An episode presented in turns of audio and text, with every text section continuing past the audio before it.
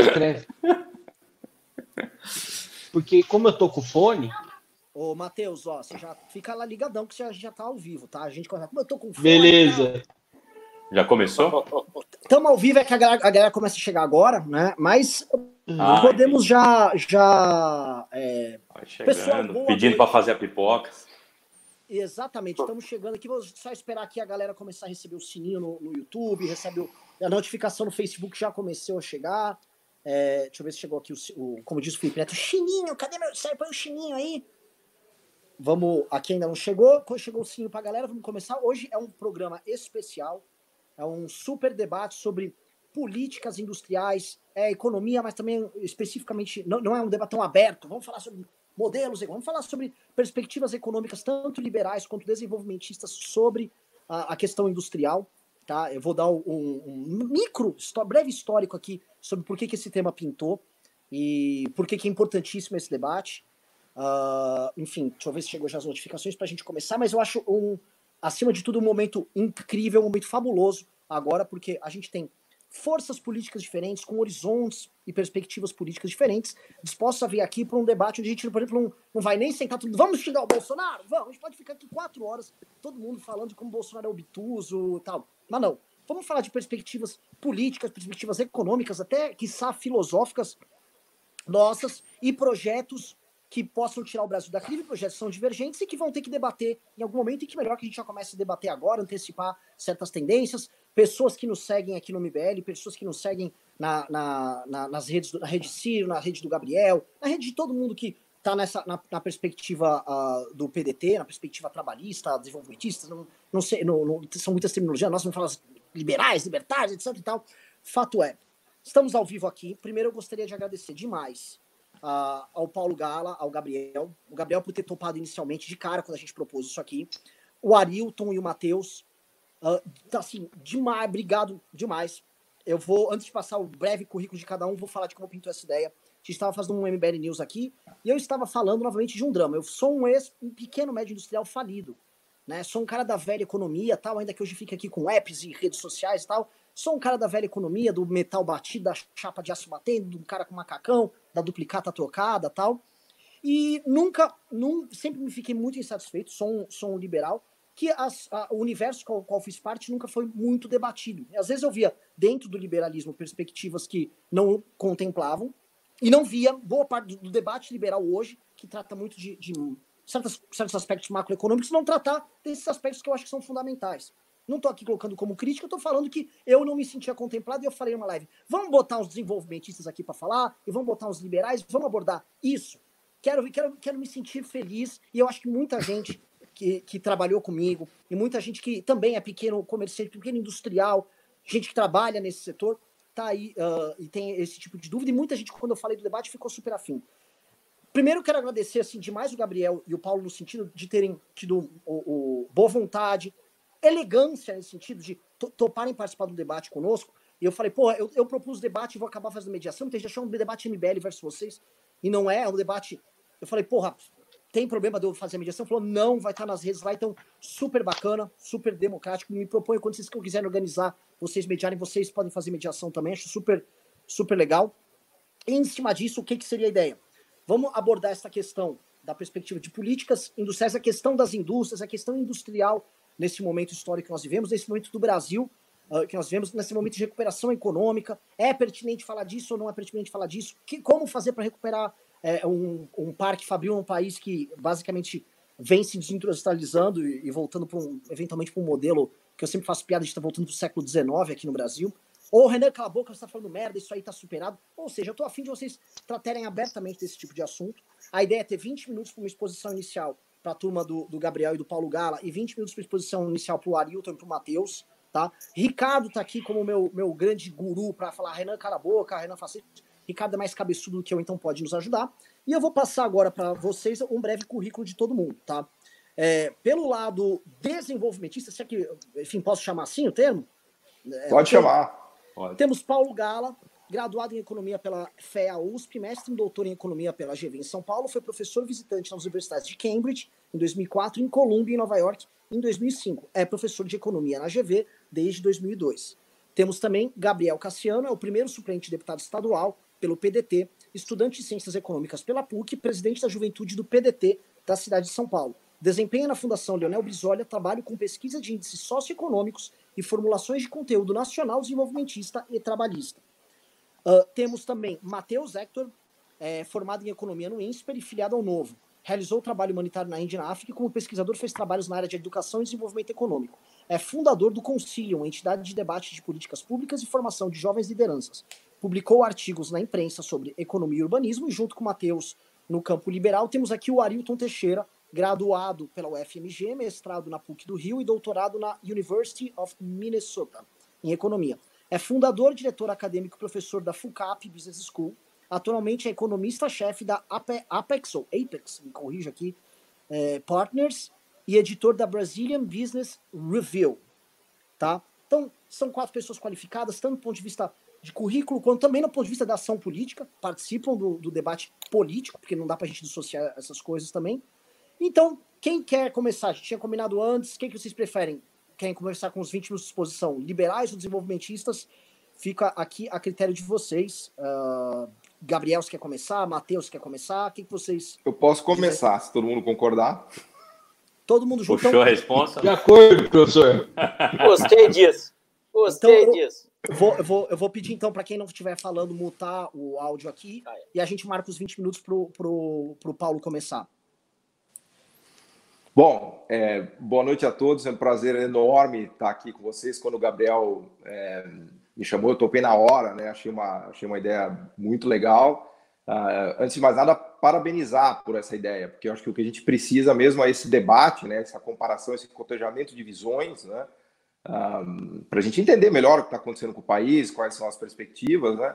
Parabenizar também pelo trabalho de, de, que vocês estão fazendo de levar essa discussão para todo mundo, né? Que eu acho que isso é fundamental. Todo mundo deve participar do debate no Brasil, especialmente é, no economia sem economês, né? Que eu costumo brincar, né? Então acho que esse esforço de levar a economia, debate de economia para as pessoas é fundamental, né? Eu jamais imaginei há 5, 10 anos atrás que eu estaria numa live no YouTube para discutir política industrial, né? Eu estudei política industrial minha vida inteira, estudei desenvolvimento econômico minha vida inteira e acho fantástico isso, a gente poder numa live no YouTube com várias pessoas, não economistas, industriais, não industriais, poder discutir esse tema, né, que é um tema, que é um tema aliás, é, é fundamental para o desenvolvimento econômico. Né? Então, realmente parabenizar e ficar à disposição, vocês podem contar comigo sempre que quiserem, porque eu acho que o Brasil precisa de debater, né? a gente está no momento de, de, muita necessidade. Né? Então, eu vou, eu vou tentar dar um pontapé inicial aqui de 10 minutos no máximo, e depois eu passo a palavra para o Gabriel, é, colocando um pouquinho a visão de mundo, se quiserem, dos desenvolvimentistas, ou estruturalistas, ou neoestruturalistas, neodesenvolvimentistas. Tem vários nomes e cada, é, cada nome tem uma pequena nuance, mas sem, vamos pensar agora numa, numa visão bem esquemática, né, do que se a gente pudesse abrir o cérebro de um desenvolvimentista de um estruturalista, o que, que a gente ia encontrar lá dentro. Né? Então, eu vou tentar explicar de maneira bem didática uh, e rápida e sintética o que é a visão de mundo estruturalista ou desenvolvimentista. Né? Eu tenho usado o termo estruturalista porque todos esses economistas acreditam na ideia de que a estrutura produtiva importa. Né? Então, se uma economia produz castanha de caju, produz carros, produz satélites, produz soja, produz milho, isso é extremamente relevante do ponto de vista da trajetória de crescimento e desenvolvimento uh, desse, desse país. Né? Por isso que a gente usa o termo estruturalista, né? vem da ideia de estrutura produtiva e transformações de estrutura produtiva, e a indústria, que obviamente é um pedaço relevante da estrutura produtiva de um, de um país, mas estrutura produtiva engloba outras dimensões que não apenas a, a categorização indústria, depois a gente pode mergulhar mais nisso. Né? Mas a peça-chave do pensamento desenvolvimentista ou estruturalista, para entender como um país fica rico, é a escada tecnológica. Né? Eu vou explicar um pouquinho aqui a metáfora da escada tecnológica, porque eu acho que ela é muito didática e resume praticamente todo o pensamento estruturalista e desenvolvimentista e caminhos né, para o crescimento e para o desenvolvimento econômico. Então, a ideia da escala tecnológica é que os países vão, conforme eles enriquecem, eles vão subindo degraus em uma escada tecnológica. Lá em cima da escala tecnológica, a gente tem o domínio pleno, ou a fronteira tecnológica, uh, para usar o jargão dos economistas. Né? Então, os países que são muito ricos, que tem as empresas mais sofisticadas e mais ricas do mundo, estão nos últimos degraus dessa escada. Né? Então, pensando num, Pensa num Google, numa BMW, numa Porsche, numa Boeing, numa Airbus, numa Huawei hoje na China, que tem conseguido, né? Pensa nas empresas mais fantásticas, mais incríveis do mundo, do ponto de vista de inovação tecnológica, né? Elas estão nos degraus mais elevados, né? E só conseguiram ficar ricos os países que chegaram nesses degraus mais elevados. Os países muito pobres estão nos primeiros degraus ainda. Os primeiros degraus eles são compostos do ponto de vista de atividade produtiva de agricultura e mineração, que são as, as duas atividades mais simples ou simplistas que existem, né? Basicamente, você precisa ter algum solo fértil ou alguma reserva de uh, mineral, né? Ou de petróleo. Então, eles estão bem na base. Né? Depois, quando você começa a subir a escada, nos degraus mais baixos, a gente tem industrialização também conhecida como low-tech, de baixo conteúdo tecnológico. A gente tem indústria de sapato, cigarro, comida, alimento processado, bebidas, é, couro, vestuário, toalha, lençol, sabonete, se quiserem, manteiga. Né? Esse é o primeiro passo da industrialização que a maioria dos países conseguem. Na verdade, só os africanos, e até mesmo os africanos estão acelerando agora esse processo de industrialização e já têm dominado as indústrias low-tech. Né? O Vietnã, se quiserem, Bangladesh, né? grande. Você pegar a sua toalha de casa e olhar, ou sua roupa, provavelmente você vai ver que é made em Paquistão, Bangladesh ou, ou Vietnã. Né? Então, esse é o degrau low-tech. Conforme o país vai enriquecendo mais, ele começa a subir para os degraus medium-tech. Medium-tech já tem um conteúdo tecnológico um pouquinho mais sofisticado. Né? Então, a gente começa a dar passos já para, é, sei lá, pneu, coisas ligadas a autopeças, alguma coisinha de maquinaria, né? Mas ainda num, num nível é, relativamente é, simples do ponto de vista tecnológico. Mais para frente na escada, aí a gente chega na briga de gente grande, né? Aí é o que eu brinco que é a luta dos pesos pesados, né? A gente tem maquinário de ponta, mecânica de precisão, química fina, fármacos, tudo que envolve muito capital humano, muito conteúdo tecnológico muita inovação, muito, muito investimento de pesquisa e desenvolvimento em relação às vendas e o faturamento, é o que a gente chama de P&D, né? A gente tem classificações hoje que mostram a porcentagem de P&D uh, gasta nos diversos setores, né? Então, por exemplo, você pega uh, setores como agro e mineração, tem pouquíssimo investimento em P&D. Né? Quando você pega químicos, químicos tem muito investimento em P&D. Maquinário de ponta, muito investimento em P&D. Inclusive no investimento em P&D de maquinário e químicos que abastecem o agro e que abastecem a mineração, né? Mas o P&D, que é a pesquisa e desenvolvimento, ou R&D, que a gente chama em inglês, né? Tá nesses setores de maquinário e de químicos, né? Então, quando a gente vai subir na escala tecnológica, fica, começa a ficar cada vez mais difícil, porque essas tecnologias são próximas da fronteira, e a briga começa a ficar mais dura, né? E aí eu já vou chegar na política industrial, que é o tema eh, chave aqui da nossa conversa, né? A briga começa a ficar mais dura porque a gente começa a encontrar os gigantes que concentram esses mercados. Então, a grande característica dos degraus superiores é que os mercados ali estão concentrados. Tem três, quatro, cinco gigantes mundiais que dominam. Há uma concentração na estrutura de mercado mundial desses produtos que tem o filé mignon tecnológico, né? O supra-sumo disso é o duopólio Boeing e Airbus, se vocês quiserem.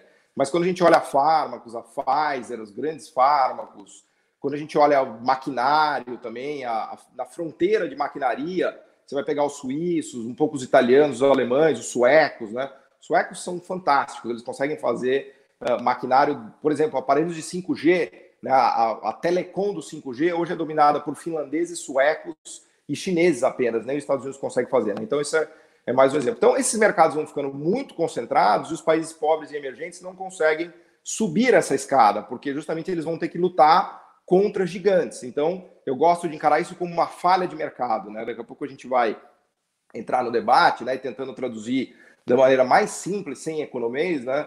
O, eu diria que um economista desenvolvimentista é aquele que está muito preocupado com as falhas de mercado, enquanto que um economista liberal é aquele que se preocupa mais com as falhas de Estado. Né? A gente sabe que tem o Estado tem problema de corrupção, de rent seeking, uh, de criação de monopólios por conta de licenças estatais. Isso são as falhas de Estado. Mas o mercado também tem várias falhas. Ele cria muita desigualdade, ele cria estruturas concentradas, ele tem externalidades, por exemplo, cria poluição, um monte de coisa se há problema regulatório. Né? Então, em geral, o economista desenvolvimentista é aquele que acredita que falhas de mercado são maiores do que falhas de Estado. E o liberal, fazendo uma caricatura, né, a gente vai obviamente debater isso, acredita que falhas de Estado são bem maiores do que as falhas de mercado. Nos extremos, assim, se você pegar um economista que é totalmente liberal, ele nem vai acreditar na ideia de falha de, de, de mercado. Ele vai achar que tudo que o mercado faz é ótimo. E no outro extremo, desenvolvimentista, se vocês quiserem, usando uma palavra feia, intervencionismo, também o economista vai acreditar que o, o mercado falha em tudo, né? E aí você pode ir se aproximando desse centro nessa equaçãozinha, né? Falha de Estado e falha de mercado. Então, é, eu obviamente acredito que a gente tem falhas de mercado muito grandes, especialmente no processo de desenvolvimento econômico, e eu destaco aqui a falha de mercado chamada concentração de mercado. Então, a concentração de mercado ocorre quando três ou quatro ou cinco grandes players tomam conta do mercado, né? Isso para quem já estudou organização industrial, micro 2, né? Tá careca de saber do que eu estou falando. Então, uh, em estruturas em que há muito conteúdo tecnológico proprietário, surgem as chamadas barreiras à entrada, né? Em geral, se você tem uh, produção com economia de escala, economia de escopo, learning by doing, né, processo de aprendizado que, que demandam tempo, uh, sunk costs, né, alto, altos investimentos para para constituição é, produtiva naquele mercado, tudo isso cria a chamada barreira entrada, e a barreira entrada é um mecanismo de mercado, isso, tá? não é o Estado que cria isso. A concentração é um, é um mecanismo que decorre do funcionamento de mercado. Tanto é que existe a agência de defesa da concorrência, né? A defesa da concorrência no Brasil e nos outros países, ela, ela tenta defender a concorrência, né? O problema é que o mercado, se deixado solto na, nos degraus superiores, ele se concentra, né? E ele se concentra justamente onde seria necessário uh, que os países emergentes, especialmente o Brasil, conseguissem subir. Então, o Brasil é uma espécie de peso-pena que vai lutar contra o peso pesado, contra o Mike Tyson. Né? E, é evidente que a gente vai apanhar, porque a gente tem que entrar no mercado extremamente concentrado e essa briga é, será muito difícil. Não há um regulador de defesa da concorrência no mundo. Né? E esse, desculpe, esse é o grande problema do, do desenvolvimento econômico, porque a estrutura é, de concentração mundial não é, pode ser regulada por uma estrutura de defesa de concorrência no mundo, porque isso não existe. Só existe defesa da, da concorrência dentro dos países. Então, esta falha de mercado fundamental de concentração é o que dificulta muito a subida da escala tecnológica. E não é só do Brasil, é de África, de Ásia, Ásia Central, da grande maioria dos países emergentes que não conseguiram subir. Inclusive, os economistas cunharam um termo interessante, que é a armadilha da renda média. Né? A maioria desses países chegou na renda média, que é uma renda entre 10 e 15, não mais do que 15 mil dólares per capita. Uh, e o Brasil está lá encalacrado faz 40 anos, né? E, e é muito difícil. Né? A gente está lá porque não é fácil subir, e já, já a gente vai, uh, enfim, imagino ficar discutindo bastante sobre esse tema, mas a, a, vamos dizer assim, o framework, né, a estrutura de pensamento do desenvolvimentista do, e do pensamento estruturalista é, é essa escala tecnológica. E aí vem a política industrial. Então, a política industrial são ferramentas que o Estado usa em países emergentes para ajudar na subida da escala tecnológica.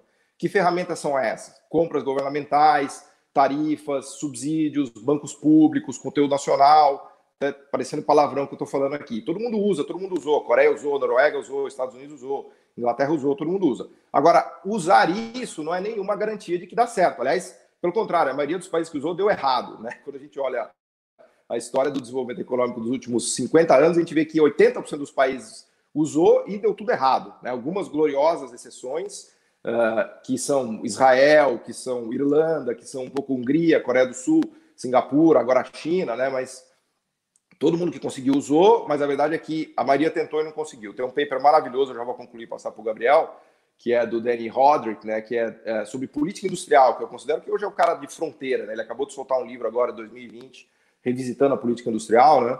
E ele fala, olha, política industrial é assim, don't, don't, ask, don't ask why, ask how. Não se pergunta se precisa ou não de política industrial. Isso na literatura já está bastante é, em consenso, né?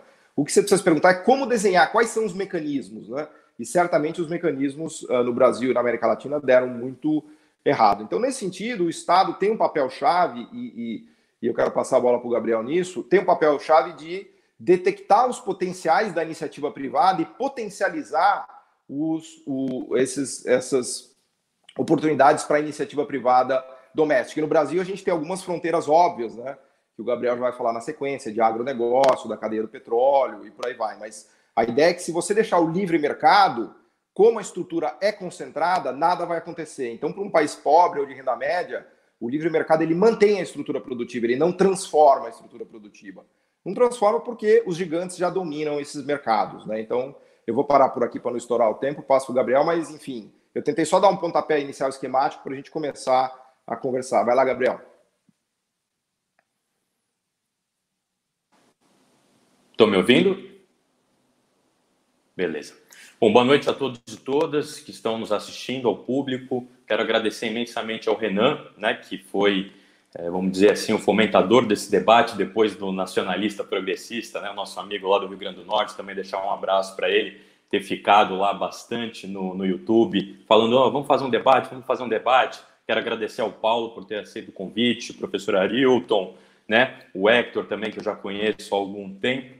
E eu acho que esse tipo de debate, como reforçou o Paulo, é extremamente necessário em momentos de superficialidade, em momentos de polarizações odientas e em momentos de rede social, porque tudo se simplifica. E temas como esse são absolutamente complexos. São temas que exigem uma profundidade de estudo, de, de relatórios, de estatísticas, de comparação entre países que obviamente aqui isso não pode ser feito em um vídeo de um, dois, três minutos. Exige um debate como esse que tem sido feito aqui. Por isso eu parabenizo é, o Renan pela por essa por essa construção desse debate, agregando duas, duas correntes de pensamento, né, para se para contraporem as suas ideias em relação à política industrial. Bom, eu quero começar ressaltando uma questão muito importante que o Paulo disse no final, que é uma coisa assim essencial para a gente compreender o processo de desenvolvimento histórico dos países. Primeiro, não há um regulador de concorrência mundial. Os, né, a gente tem alguns esboços, mas que a gente sabe que é, o lobby dos países mais envolvidos pesa sempre na decisão. Então, não vamos ser ingênuos. Não há um mecanismo de controle é, concorrencial. E justamente por isso, os países que se encontram né, em desenvolvimento, os países emergentes, os países subdesenvolvidos, precisam adotar uma política econômica e uma política industrial que preze por alguns pressupostos que o Paulo muito bem disse.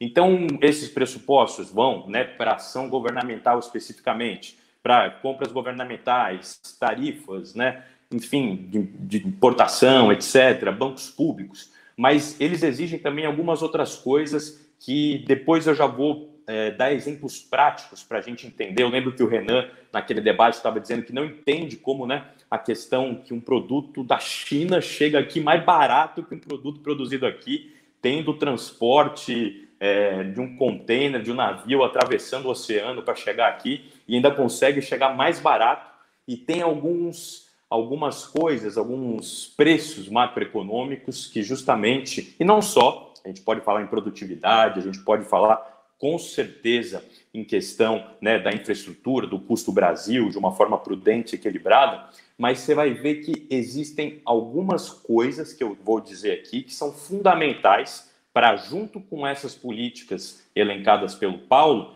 é, contribuírem e ajudarem para o desenvolvimento da nação e contribuírem no sentido de elencar setores estratégicos que não necessitam serem necessariamente privados, é, estatais, podem ser privados. E o Brasil já demonstrou que sabe bem né, fazer esse equilíbrio, e nós temos aí algumas, alguns exemplos né, de indústrias que são privadas, mas nacionais, isso é um ponto importante da gente destacar, precisam ser nacionais, é, que a gente consegue ter uma proeminência tá, no mundo. Então, esses preços macroeconômicos seriam o quê?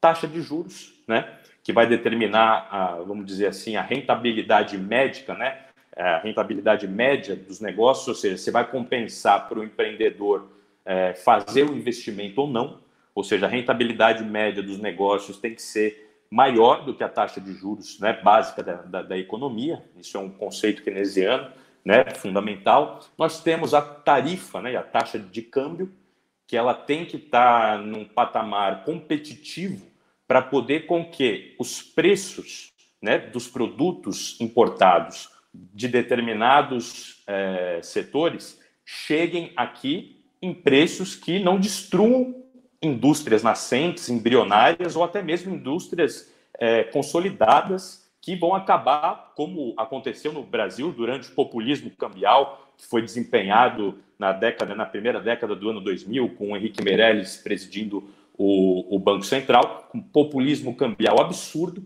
e isso explica muito bem o que é, esse processo e esse agravamento do processo de desindustrialização que o nosso país vem passando desde o início da década de 80, né? E agora chegou a patamares assim que hoje a gente não chega nem a 10%, né? A gente que já chegou a ter 35% quase, né, do bolo do PIB sendo composto por produções de manufatura e oriundos da indústria. Infelizmente, hoje nós temos míseros 10% e depois dessa crise do coronavírus, talvez esse número ainda caia mais. mais.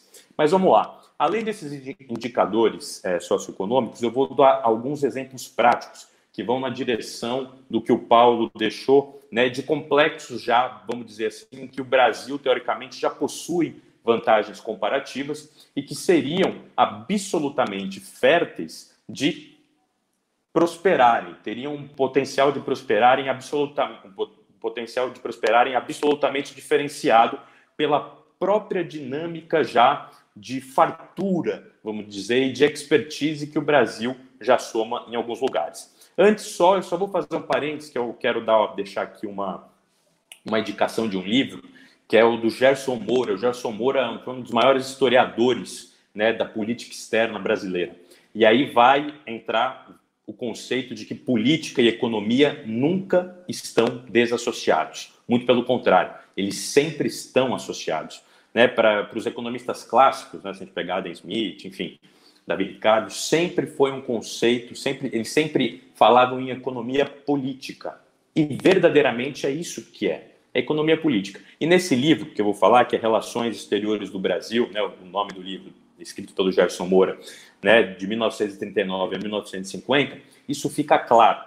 Por quê? Porque nós todos sabemos que não existe, eu desafio algum economista liberal que possa comprovar com que nos países mais desenvolvidos do mundo, qualquer empresa de grande proeminência prosperou sem pelo menos um centavo em qualquer moeda, de qualquer país, em dólar, em libra, em euro, etc., é, em yuan, enfim, qualquer empresa que tenha prosperado e se tornado uma gigante, né, como bem o Paulo fala, sem pelo menos um, nem que seja né, um aporte mínimo do governo central para estimular essa, essa criação a partir da construção e da concepção de um planejamento estratégico. E isso deixou é, absolutamente claro que, é, nesse livro, que, vamos dizer assim, para resumir, é, naquele período, vamos dizer, da política da boa vizinhança, né, quando Getúlio estava ali tentando fazer a, a negociação entre, entre a CSN né, para obter recursos no exterior, os Estados Unidos basicamente chegou aqui e disse para o Brasil e para a América Latina: olha, tudo bem, mas nós vamos, que eles estavam na época querendo promover ali o setor audiovisual, que depois ficou famoso alcunha de Hollywood. Foi basicamente isso. Eles entraram aqui na América do Sul e disseram: tudo bem, nós vamos aportar esses recursos para a construção né, da é, Companhia Siderúrgica Nacional, entre, entre outras, mas existe um, um porém. Nós vamos querer entrar abertamente no mercado cinematográfico e audiovisual brasileiro, né? E outra coisa, nós vamos proibir com que o Brasil consuma, o Brasil consuma é, qualquer tipo de conteúdo audiovisual e cinematográfico de outros países e também fique impossibilitado o nosso país de fazer aquilo que se chama cota para o conteúdo nacional cinematográfico passando na época nos cinemas, etc.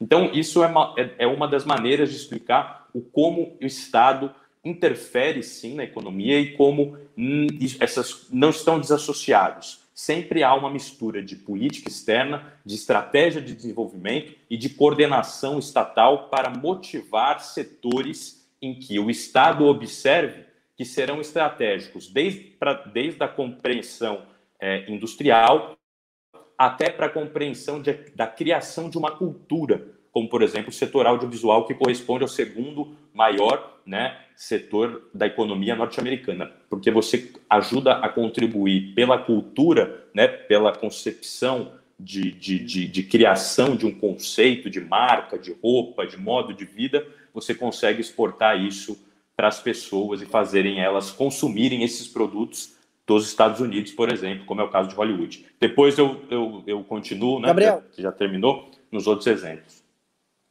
Deu uma estouradinha de uns três minutos, mais ou menos. Uh, se quiserem compensar aí também, o, o Arilton e o Matheus, fica à vontade, é que eu não quero ficar interrompendo o raciocínio, tipo, ah, acabou, acabou. É, é, é, é, melhor, assim, eu sugiro que seja compensado. Aquilo que foi ultrapassado um pouco seja sim, compensado, é bem melhor do que cortar. Com certeza. Isso, é, cortar raciocínio é, é, um saco. Então, enfim, quem quiser começar aí, Matheus e, eh, e Arilton, estejam à vontade. Sabe uma coisa que dá pra fazer, até pro público entender? Deixar a tela dividida, deixar duas pessoas na tela. Acho que é melhor que às vezes chega alguém e entra na live e acha que tem uma pessoa só falando. É legal ter pelo menos duas para passar a ideia de, de debate. Pode ser. Pode ser? Todo mundo concorda? Pode, quer começar pode. Hilton? Quer começar Matheus? O Matheus saiu aqui. Caiu. Matheus caiu. Tá voltando. Voltou. Matheus voltou? Tá vivo? Tô aqui, tô aqui. Bom, só, só a conexão do Matheus tá meio ruim, hein? Matheus, tá boa a conexão? Quer começar? Eu botei no Wi-Fi aqui.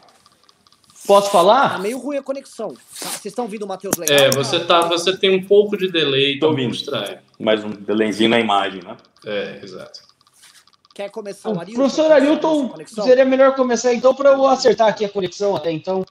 Melhorou agora? Não, tá, tá, tá bem Não. ruim. Você tá congelado a imagem. Ah. Alô? Eu tô te ouvindo, mas a sua imagem tá congelada. Alô? Talvez seja melhor entrar e sair de novo. É. Arilton, vamos começar, senão a gente vai ficar aqui falando disso. Galera, tá galera da internet é. Então. Bom, vamos lá, vamos só.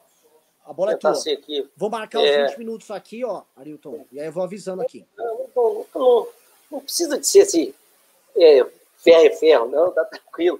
Vou tentar falar isso, porque eu acho que o pessoal quer ver mais debate. Primeiro, obviamente, agradecer a todos. É, eu não sei quem começou com a ideia, mas todos que botaram esforço aí, muito bom. É, conheci aí o Gabriel, não sei se eu te conheci antes, eu acho que o Paulo eu já conheci alguma, já encontrei algumas vezes, mas queria agradecer a todos. E vamos lá. É, acho que é importante esse debate. Eu acho que é, eu acho que o que o Gabriel falou é realmente importante. O país deu uma radicalizada muito grande nos últimos anos e é a gente mostrando que pode debater ideias, nós queremos que o Brasil melhore. É só isso que eu quero. Então, debater sem esses, ah, digamos, esses abusos de linguagem e tudo, respeitando as pessoas, né? E eu acho que esse é um bom exemplo que vocês estão estabelecendo hoje. E eu agradeço aí o direito de participar disso, tá? Vamos lá. Vou fazer um exemplo simples, assim, bem, bem, bem, vou começar bem simples. Olha. Essa política ficou, essa política de industrial, ela fica muito, ele é muito discutido nos anos 80 e tem uma razão, que é o seguinte, tem a América Latina e a Ásia, elas começam a ter divergências muito grandes em termos de crescimento. É, o Brasil vinha crescendo muito, Japão, Ásia toda, os chamados tigres asiáticos. E começou-se com essa discussão que a fazer o que não deve. Naquele momento não se tinha dados nem nada, é, começou-se a discutir o seguinte, olha, os tigres foram bem sucedidos porque eles fizeram políticas industriais, mas fizeram as, as, os países, a, as indústrias, é, buscarem o mercado externo. Enquanto no, na América Latina isso não foi. Tá? E começou essa discussão. Bom, a coisa começou a ruir, o que, que é a ideia? A ideia é a seguinte: os caras estão indo lá para os caras estão buscando exportar, então eles ganham produtividade, eles ganham tecnologia, desenvolvem tecnologias, melhoram tecnologia, e aí eles crescem. Eu tinha uma ideia assim, que o comércio internacional ele era uma fonte de crescimento. Essa ideia começa a cair um pouco no final dos anos 80, com um artigo do Alvin Young, ele estava no, no, Chicago, depois tem um artigo ficou muito mais famoso, que é um do Krugman, mostrando o seguinte, olha, na verdade, esses países, eles cresceram, mas assim, o progresso técnico deles, na forma que eles mensuraram, não vamos entrar aqui, o Paulo e o Gabriel com certeza sabem, é um negócio de, de, de crescimento de TFP, ele não existiu. Então, basicamente, o que esse país crescer? Eles começaram a crescer simplesmente conseguiram atrair capital e trabalho e estão produzindo. Essa coisa ainda foi mais forte ainda com os Estados Unidos. Os Estados Unidos também assim, tem, existem teorias tentando explicar o desenvolvimento americano no segundo, na, no último quarto, é, é, último quadrimestre, último 25 anos do século passado, via política industrial, que era uma tentativa de proteger a indústria doméstica. Lá também tem um artigo fantástico do, do chama Douglas Ewing, é, foi por cá 2000, 2001, mostrando o seguinte, olha, os Estados Unidos também não teve progresso técnico. E ele mostra mais, ele diz o seguinte, olha, a indústria que foi protegida foi a que menos cresceu. Bom, essa discussão estava no ar. Aí veio um artigo extremamente famoso, todo mundo aí, todo mundo que mexe com essa área da elite, chama, do, chama Jeffrey Sachs, Sachs and Warner, mostrando uma correlação muito forte entre crescimento e comércio. Então é o seguinte, vai começar a dizer, bom, você pode até ter política industrial defender, mas tem que ter comércio, porque é o comércio que vai gerar. Esse artigo também cai, o, o, o Paulo citou aí, o Rodrigo, o Rodrigo, é, tem um artigo de Rodrigues e Rodrigo, de 99, mostrando que estava errado. Em síntese, o que se mostrou é o seguinte, olha, tem várias razões, podem ter várias razões entre o, o leste asiático, os tigres asiáticos e a América Latina terem divergido. Mas o comércio ele não gera grande, ele não gera crescimento. O que, que o comércio pode gerar? Olha, o comércio ele gera um pouco de preços e ele evita, né, evita que alguns grupos é, sejam prejudicados. Por exemplo, é muito comum em política industrial, particularmente na América Latina, na década de 70 e 80, tentar fechar o comércio é, para produtos, por exemplo, na época era, tinha, vocês lembraram disso aí, chamava Secretaria Especial de Informática, era proibido importar produtos informáticos, seja ele hardware ou software. O que, que fez? O preço disso aumentou muito, isso privilegiava essas empresas, teoricamente, isso aí atrair capital ia produzir. Isso também não deu certo. Então, o que, que nós tivemos, então? Nesse início do século, a gente começa a perceber o seguinte, olha, comércio ele tem muita coisa a ver, ele tem impactos é, de curto prazo, mas ele não gera crescimento. Ele tem impacto na distribuição de renda, mas ele não gera crescimento. Então, o comércio hoje, e aí ele fica muito mais como que, olha, se a gente abre, a gente pode privilegiar grupos, outros aí, em particular nesse caso, é os baixa renda que a gente fica sempre preocupado, né? Você faz uma política, aumenta é, o preço de um determinado setor, é, esse setor ele aumenta a lucratividade, ele aumenta a renda, os, não só trabalhar, não só os empresários do setor, mas os trabalhadores nesse setor, eles tendem a ter ganho. Então começamos, já chegamos então no, no início do século, nós estamos falando o quê? Bom, então comércio não afeta. Então por que, que política industrial vai dar certo ou vai dar errado? Aí nós começamos a olhar, aí tem um artigo também muito bom, é de três caras, eles eram do, do FED Minneapolis, um hoje está na Universidade de Pensilvânia, é, é, falando é, América Latina no retrovisor. Né? E aí ele começa a discutir outros problemas que não é só política industrial. Né? É outras, digamos, outras condições, e essas sim importantes para o crescimento. Aí eles começam a mostrar, olha, a América Latina nunca teve estabilidade de preço, a América Latina nunca teve estabilidade do câmbio, a América Latina não tem estabilidade, a América Latina não consegue, em particular, e aí esse é um problema específico aí do gigante do que é o Brasil, que é a questão de gerar mão de obra, treinamento de mão de obra qualificada, tá certo? Então, ali vai se discutindo vários outros problemas, que é onde a gente se encontra hoje, tá? Ah, na época ainda começou nos anos 80, começou a se discutir que ah, os tigres asiáticos eles desenvolveram porque eles receberam ajuda externa americana. Tem vários artigos, a literatura vasta, falando, olha, não existe relação entre ajuda é, AIDS é, e, e, growth. Tá? Se vocês quiserem aí para fazer um pouco de propaganda para mim mesmo, eu publiquei um artigo aí no ano passado, é, com dois outros, mostrando o seguinte: olha, é difícil você achar essa relação, você tem que pegar alguns projetos de infraestrutura, você consegue, mas no geral você não consegue. Tá? Mas tem uma literatura muito vasta, né, em particular falando sobre ajuda militar. Em outras palavras, a pergunta que nós estamos aqui é: o que, que os asiáticos fizeram que levaram eles a conseguir passar. A Coreia do Sul, é, Singapura, tá? É, Taiwan, são países que eram de renda muito mais baixa que a nossa, hoje estão correndo muito acima da nossa. O que, que esses países conseguiram fazer que não foi? política industrial é o quê? Uma tentativa do governo de alterar lucratividades relativas dos setores e buscar desenvolvê-los. Bom, parece uma boa ideia, né? e aí nós vamos voltar ao debate aqui, que o governo escolha isso. O meu problema, eu vejo, é o seguinte: é difícil imaginar um governo é, conseguindo ver quais são os setores-chave daqui a 10 anos. Isso é o problema. Então, por exemplo, vamos pegar um país aí, um país que eu, o Paulo, acho que deve ser pouco mais novo que eu, mas deve ter lembrado ainda. A máquina do século de crescimento do século, da, da década de 80, do século passado, era o Japão. O Japão, ele não acompanhou o desenvolvimento nessas indústrias mais modernas que nós temos hoje. Né? Vamos lembrar uma aí. Tinha uma tal de Kodak que tirava foto. Essa empresa sumiu. Então tem muita coisa que foi lá. A pergunta foi o seguinte: por que, que eles não viram? A pergunta é: o governo vai conseguir ver isso? E outro problema aqui, e aí é a situação, é o que o, o, o, o Gabriel falou aí. Olha, como financiar? Eu vou escolher esse governo estratégico, mas como é que eu vou financiar isso? Esse é um problema que no, nós aqui no Brasil acabamos nos perdendo.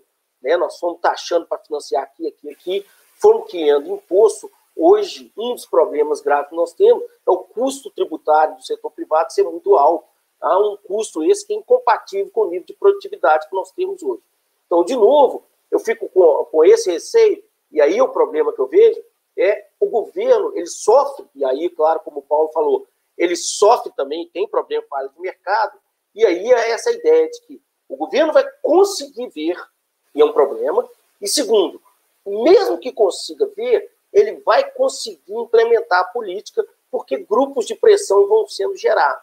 Tá? Então, eu acho que hoje, é, assim, quando a gente vê o que aconteceu na América Latina, algumas coisas básicas tem que ter, que nós nunca demos atenção. Primeiro, educação. Nós continuamos com um nível educacional muito ruim, a qualidade, sem mencionar a qualidade educacional muito ruim.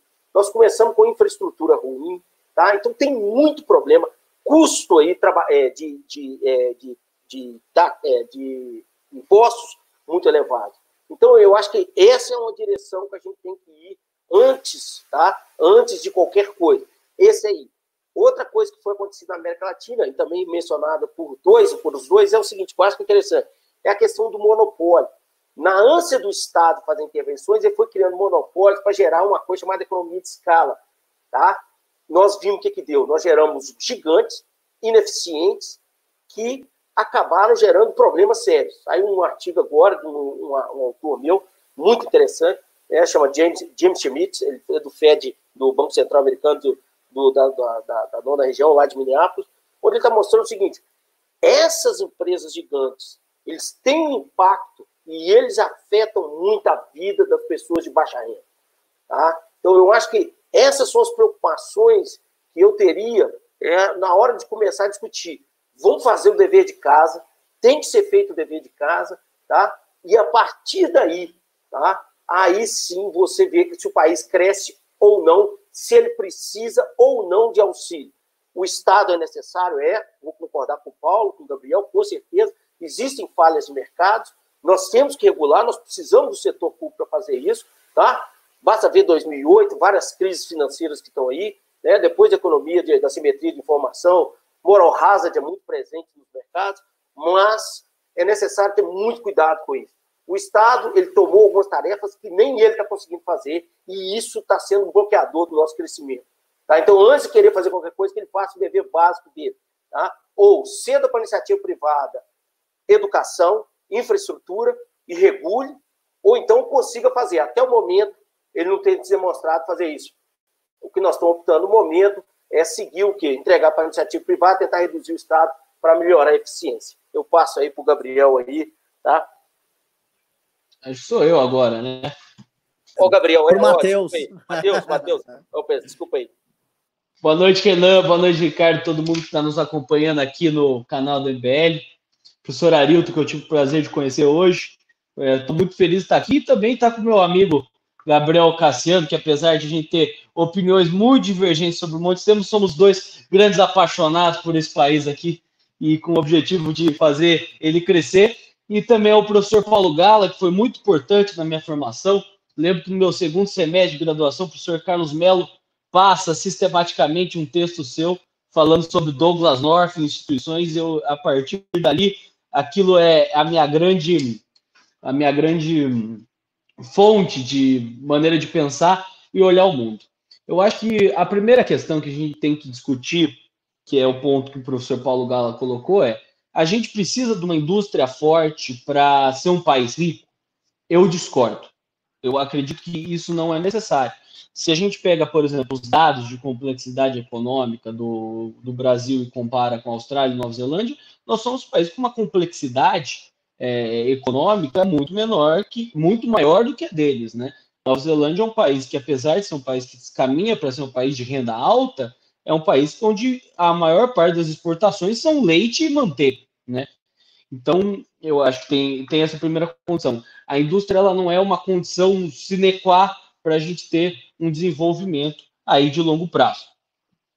Dito isso, acho importante a gente dar uma olhada no que a gente viu na literatura de desenvolvimento econômico nesses últimos 60 anos. O professor Arilton citou muito bem uma coisa de maneira muito rápida, que é a produtividade total dos fatores. Os países hoje crescem de uma maneira bem vulgar, nos modelos mais simples, por três coisas: capital físico, quantidade de máquinas, estradas, é, capital humano, que é as pessoas que trabalham na economia e a sua qualificação, e uma terceira coisa que foi ficou conhecido como a medida da nossa ignorância, que é essa produtividade total dos fatores. O que, que é isso?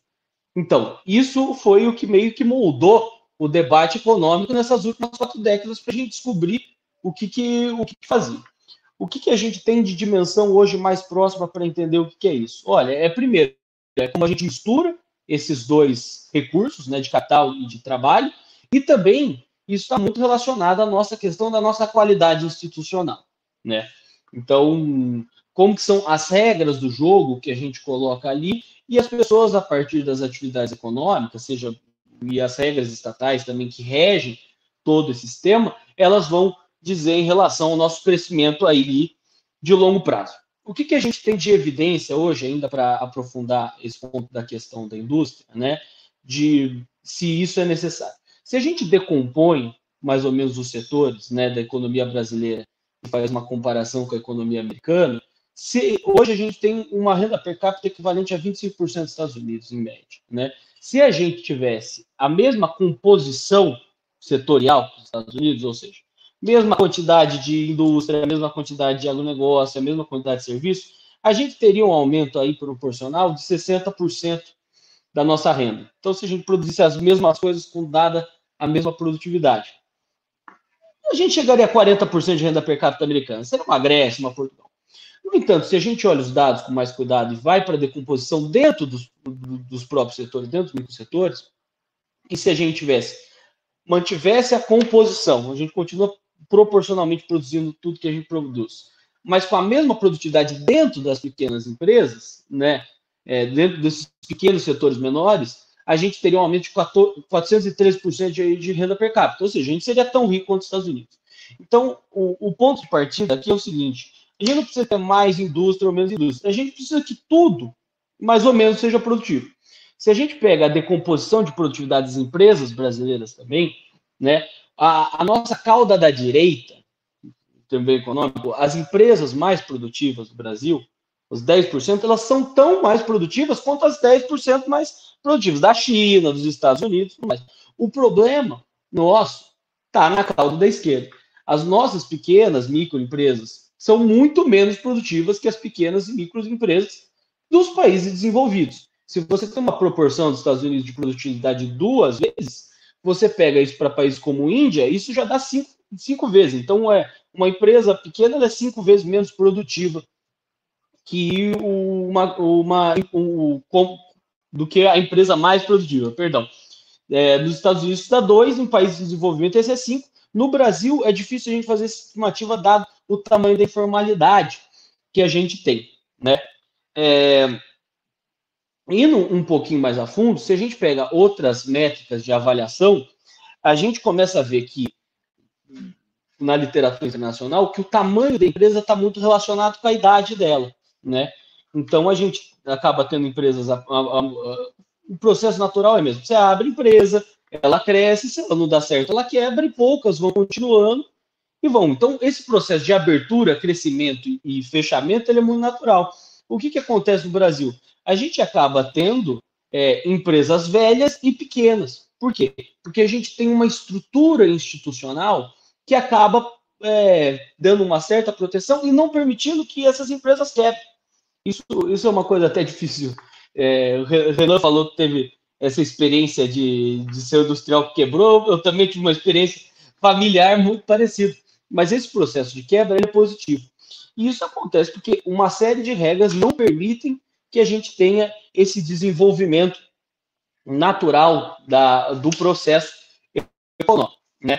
Dito isso aí, essas pequenas divergências, que eu acho que a indústria ela não é uma condição é, sine qua non para o crescimento e também todo, todo esse, esse diagnóstico, eu acho que a nossa estrutura institucional, forma, apesar de a gente ter passado um processo de industrialização grande, os Estados Unidos também passou, a Alemanha em menor parte passou, mas os países envolvidos estarem passando por isso, eu acho que a gente tem que ver que toda a nossa matriz institucional acabou sendo muito, muito penosa com a indústria nacional. E eu não digo aí na política de proteção, eu digo nas regras do jogo como um todo.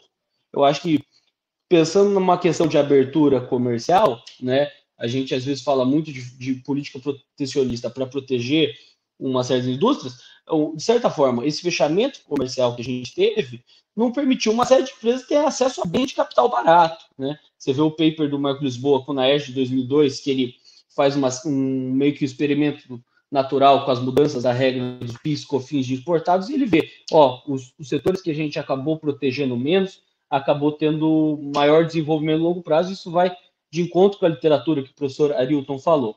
Eu acho que o outro ponto que entra muito forte nisso é a questão do sistema tributário.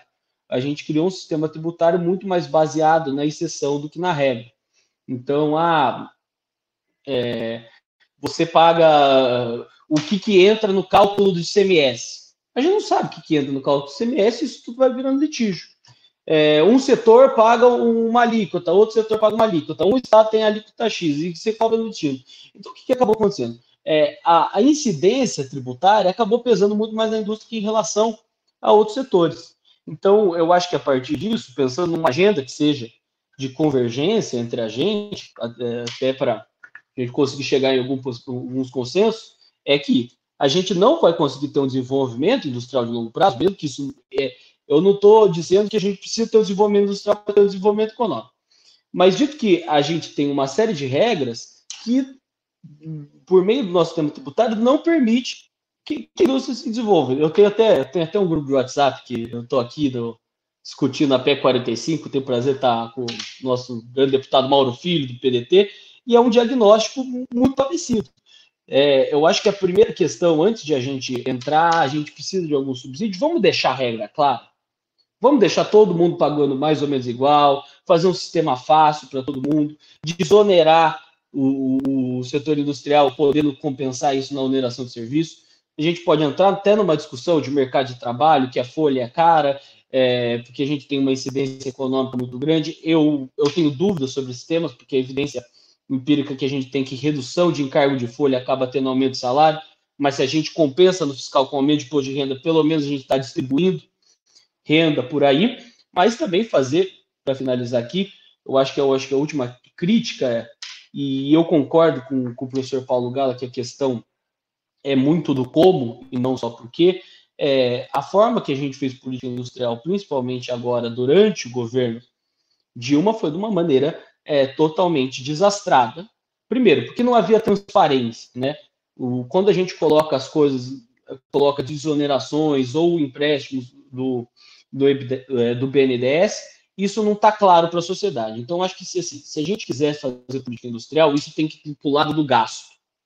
Vamos tirar o gasto tributário vamos colocar isso no gasto corrente, para deixar a discussão mais aberta para a sociedade. A gente não consegue calcular o certo quanto que a gente tem de desoneração desse país entendeu? E a gente fica refém do lobby, o lobby daquele que chega e tal, tal, tal. Eu acho que a segunda coisa também entra no que o professor Arilton falou. A gente não pode ter uma discricionariedade para fazer uma política industrial de maneira que você chega o, governo e fala, não, é esse setor, não é esse setor. Esse ano vai ser frigorífico, ano que vem vai ser avião. qual que é a regra? Então, dito que a gente precisa de uma política industrial, que não seja uma regra, que seja pelo menos uma regra que seja igual para todo mundo. Eu, eu acho que é esse negócio.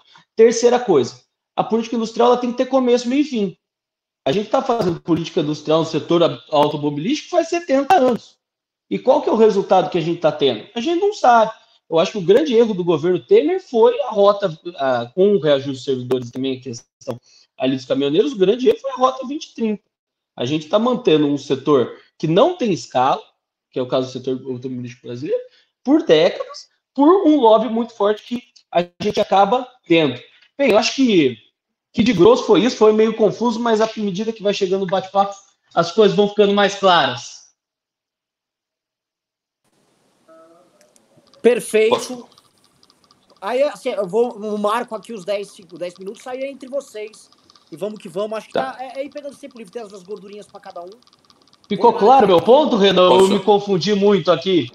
Não, ficou claro, ficou claro. Eu queria reagir a Posso? seis pontos. Se eu puder, seis pontos de maneira rápida que me, me deram uma chacoalhada. Você quer começar, Paulo, ou quer eu, que eu... eu... Eu queria começar, se vocês me, me autorizarem. Não, é, é não tranquilo, eu, tranquilo. Vou botar tranquilo. a marcação só avisando, Paulo, quando você falar ah, nessa, nesses vídeos, vou reagir a seis pontos, todo mundo imagina que é um vídeo de react que você vai fazer. É, é... então vamos lá, assim, vamos lá. são temas é, é, nevrálgicos, né, fundamentais. Primeiro a questão da indústria, assim, todo país no mundo que enriqueceu se industrializou, né? Então não há caso de país rico que não tenha se industrializado. Quando a gente olha a literatura e os dados, a gente vê que existe um negócio chamado arco da indústria.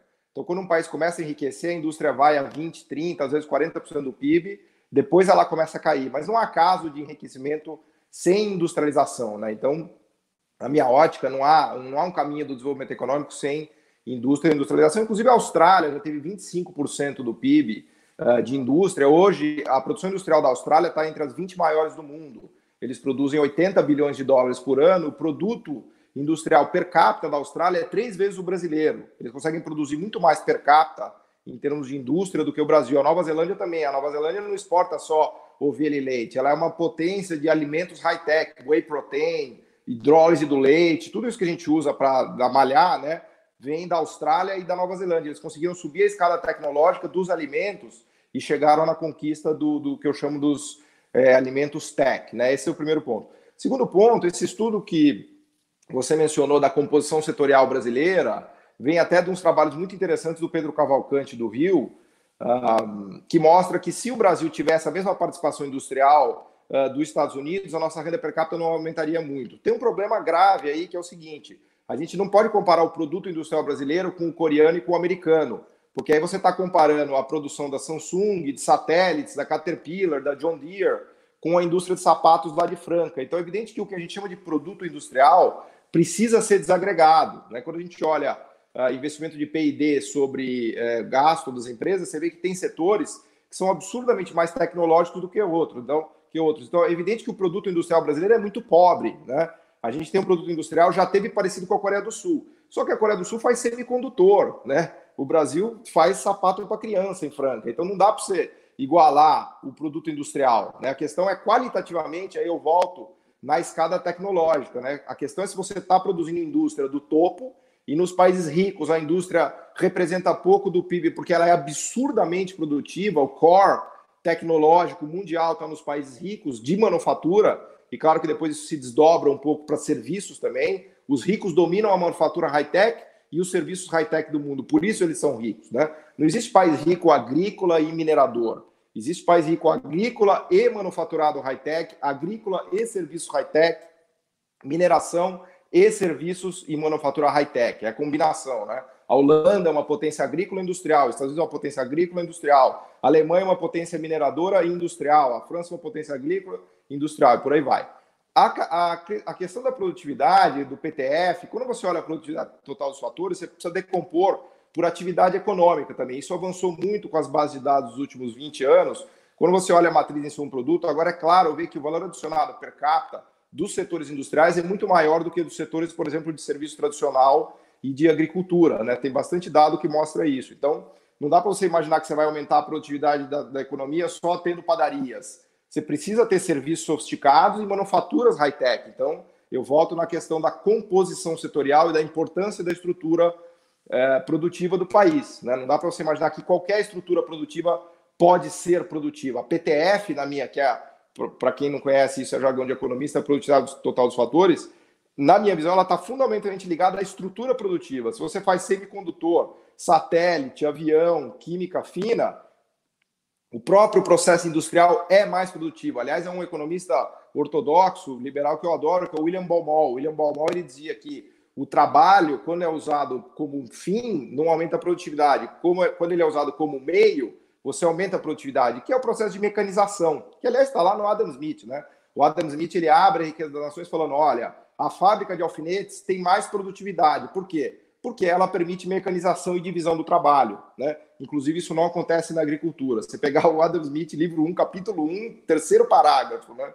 Então, é, é tá lá, né? Então, é esse, esse é alguns pontos que eu queria reagir. Ah, que o Arilton falou, uma coisa que me chocou até, porque na minha cabeça o comércio está bastante claro que não há desenvolvimento econômico sem comércio, né? Eu não consigo ver um desenvolvimento autárquico, né? Aliás, esse, esse foi um grande erro da América Latina e do Brasil, achar que a gente poderia se industrializar para dentro e abastecer o mercado interno e ficar rico com isso. Hoje em dia, é, na minha cabeça era até mais consensual isso, não há como ser desenvolvido se você não abastecer o mundo com alguma coisa, né? Você tem que ser aberto ter abertura econômica no sentido de que você é capaz de abastecer o mundo com algum produto sofisticado, né? E aí tem que ser alguma manufatura high-tech, não vale ser só commodities. Você precisa agregar capital humano para a economia mundial, né? Ser capaz de produzir bens e serviços sofisticados. Isso aí você pegar, é, é, enfim, todos os países ricos do mundo, eles têm uma participação, exportação e manufatura sobre PIB muito elevado, né? Eu estava falando da manufatura per capita, se você olhar por exemplo, Suíça, Suécia, os nórdicos, Singapura, eles têm níveis altíssimos de exportação uh, de manufatura e tem um nível de capital humano é, gigante. Né? Então, para mim, na verdade, o processo de industrialização ele se confunde com o processo de sofisticação tecnológica. São quase sinônimos. E lá em cima da escada tecnológica, a gente tem os serviços é, sofisticados. Pensa numa Apple, né? Uma Apple a gente nem sabe mais se é uma empresa de serviços ou uma empresa de manufatura, né? Porque ela chegou no domínio, né? Lá em cima você consegue, é só país muito rico que consegue. Mas ela isso. agrega, ela agrega mais valor como serviço do que como indústria, né? Mas ela começou como uma empresa industrial. É difícil você entender a, o Vale do Silício sem olhar, inclusive, o silício, né? Que é o semicondutor, né? Nasceu daí o Vale do Silício. Aí você subiu toda essa escada tecnológica. Ah, sobre a onisciência do planejador central que vocês falaram, esse é um tema clássico, né? Eu gosto de fazer essa discussão de economistas, porque é um tema que está aí há 50 anos sendo discutido, e é evidente que o governo não sabe qual é o setor que vai dar certo, muito menos qual é a empresa. Aliás, nem as empresas sabem. Se pegar a Microsoft, foi fazer celular com a Nokia, deu tudo errado, a Kodak quebrou. Então, as próprias empresas muitas vezes estão perdidas, nem elas mesmas conseguem desvendar o futuro, que dirá de um burocrata sentado em Brasília. Né? Qual é a visão de mercado que ele tem para é, identificar qual vai ser a próxima the new new thing, né, como dizem, qual vai ser o próximo hit. Agora, por outro lado, essa articulação e essa ajuda do Estado é fundamental para que as empresas possam brigar por isso, né? Eu gosto de ver o, o Estado como uma espécie do técnico do time de futebol. Ele não sabe quem vai fazer gol, como, que hora, se é ponta esquerda, se é ponta direita, mas ele é fundamental para articular o time, para que o time ganhe o jogo. Então a política industrial, a meu ver, ela é muito mais ela tem muito mais um papel de articulação para ajudar a sociedade e o sistema produtivo a fazer gol do que escolher. Ela tem que escalar, ela tem que ajudar. Falar, ó, o Brasil tem muito mais chance de fazer gol no setor do, do maquinário ligado à agro, da cadeia do óleo e gás, no setor de saúde, porque são setores que a gente domina, tem know-how e tem escala, né? E aí, queria falar um pouquinho da escala que o Arilton falou. O problema, Arilton, da escala, a escala e os gigantes estão no mundo, não é no Brasil. Os grandes gigantes do mundo não deixam de fazer nada. A, a Boeing e a Airbus são um duopólio que tem a escala total do mercado mundial. Né? Se você pegar por exemplo, smartphones, tem quatro caras que dominam a escala total do mercado mundial. Então, esses gigantes que a gente tentou criar aqui no Brasil, na verdade, eles já estão criados no mundo e estão mandando a torta e a direito. E a gente, enfim, aí que você estava falando, qual é a chance do pequeno industrial e do pequeno empresário brasileiro competir contra uma escala chinesa e contra uma escala mundial? Esquece. O empresário industrial brasileiro está lascado. Ele nunca vai bater a escala da China, o câmbio super desvalorizado da China a escala dos ricos e o domínio tecnológico dos ricos. A gente está surrado e mal pago. E a única, a única entidade que poderia nos ajudar, obviamente, é o governo com a política industrial. Não quero dizer com isso que o governo resolve. Na verdade, o governo também pode criar, eu brinco que a política industrial é como a educação de um filho. Você tem que educar, e aí eu quero concordar com o que o Matheus falou: a política industrial tem que ter começo, meio e fim. Você educa o cara até 18 anos, depois você manda ele embora. Fala, meu, vai para a faculdade, vai para a vida, se vira.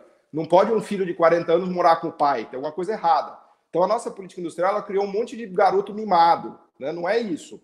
Você precisa cortar. A indústria automobilística no Brasil é uma piada. A gente dá subsídio para multinacional.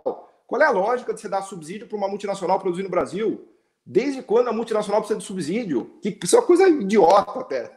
Chega a, ser, chega a beirar o ridículo. Igual da a Zona Franca de Manaus. Você dá subsídio para a multinacional misturar açúcar com xarope na floresta amazônica para vender para o mercado interno brasileiro. Quer dizer, aí você olha para a Ásia, que o Arilton também falou, na Ásia não, eles colocaram política industrial com meta de exportação, com meta de sofisticação tecnológica para abastecer o mundo. É muito claro, o Park, o Park Chung na Coreia chegou para a Hyundai, falou, Hyundai, eu vou te dar reserva de mercado de plataforma de petróleo e vou ajudar você a bater todas as multinacionais. Só que você vai fazer os melhores navios do mundo, os melhores carros do mundo e vai conquistar o mundo. E se você não fizer, ainda vou te dar um cacete. É assim que funcionou o desenvolvimento da Ásia, né? Isso foi Taiwan, isso foi a Coreia, isso é a China, né? Então, essa ideia de que você dá uma tarifa, o cara fica mamando lá na tarifa, é evidente que não funciona, né? Então, volto a dizer, vou concluir. Eu acho que a gente tem que ter uma visão de falha de Estado e de falha de mercado, ter uma visão equilibrada disso, e não podemos ser ingênuos nem de um lado nem do outro, né? Eu, obviamente, me considero um desenvolvimentista porque eu acho que a falha de mercado ela é maior do que a falha de Estado para um país em desenvolvimento. Né? Mas, enfim, paro aqui que eu falei muito já. Bateu, falta, faltou 30 segundos aqui naqueles 10 minutos, mas se quiser pegar, fala um pouco mais, a gente vai compensando. Acho que tá, tá fluindo, tá gostoso. É, se, se, se, falar é, mais, a gente vou, compensa vou na réplica dos outros. Cada, né? Pode ser 15 minutos. Fui mal educado aí no, na leve interrupção. É. Pode ser 10 minutos, 10, 10, 10 minutos para cada? Beleza. Pode ser. E eu ia, ia, falar alguma coisa para vocês aqui. Eu ia falar só um negócio rapidinho para vocês. É, é, se quiserem, se vocês acordarem, por exemplo, o Matheus fez uma breve interrupção ali. É, é, se vocês falarem, ah, quer se interromper aos poucos, de leve, aí é se vocês quiserem, tá? A gente colocou não, mas se quiser, dá uma tá, tá, tá. Aqui já tá, já tá dando. Já, já estamos com as nossas gordurinhas, já estamos brasileirando o debate. Matheus, então, brasileiro. Já que você, já que você mas... começou, já que você petou, pode pegar primeiro aí, pode, pode responder ele. Depois mas, pera, mas um tempo, o, Gabriel, o Gabriel vai querer falar. Que, ah, que, o Gabriel. Acho que o Gabriel primeiro, depois eu vou, depois o professor. Ah, então tá Beleza. É. Aí mais 10 minutos para cada. A gente volta com aquele bloco de Boa. 20 dividido por 10 Vocês querem um. ficar no blocão 20, Fechou. 10, 10, 10, 10? Pode ser. Aí? Pode, pode. Pode ser, então vamos embora. Pode, pode. Manda ver. Então vamos embora. Não, eu, eu queria é, pegar o gancho da analogia perfeita do, do, do Paulo da questão do governo ser basicamente o técnico do, do futebol, né? E tem uma coisa, quem faz a escalação do time, ou se tratando de uma seleção, ou seja, né, de um estado, quem faz a convocação do time é o técnico. Ele escolhe ali os melhores jogadores e tem lobby de, de da CBF, tem lobby né, de não sei o quê, de patrocinador, mas o técnico tem que né, ser firme para escolher os melhores jogadores em cada posição de acordo com a factualidade. Né? Então, eu acho que essa, essa metáfora, né, um jargão popular, para que a população possa entender também esse nosso debate, não fique só com termos mais sofisticados e, e econômicos, é uma boa compreensão para dizer. O Arilton fez uma boa colocação, dizendo assim: o governo é, talvez não teria essa previsibilidade, ou seja, essa capacidade de olhar em perspectiva para saber quais são os setores proeminentes que poderiam se desenvolver. Eu acho que o Paulo respondeu uma parte, que eu acho que tanto o governo quanto a empresa estão na mesma, porque ambos são, são seres humanos. É, se a gente colocar isso em perspectiva, você tem o Estado e você tem a empresa. Ambos são tocados por seres humanos, então são fadados à interpretação humana de acordo né, com os fenômenos socioeconômicos, fenômenos socio,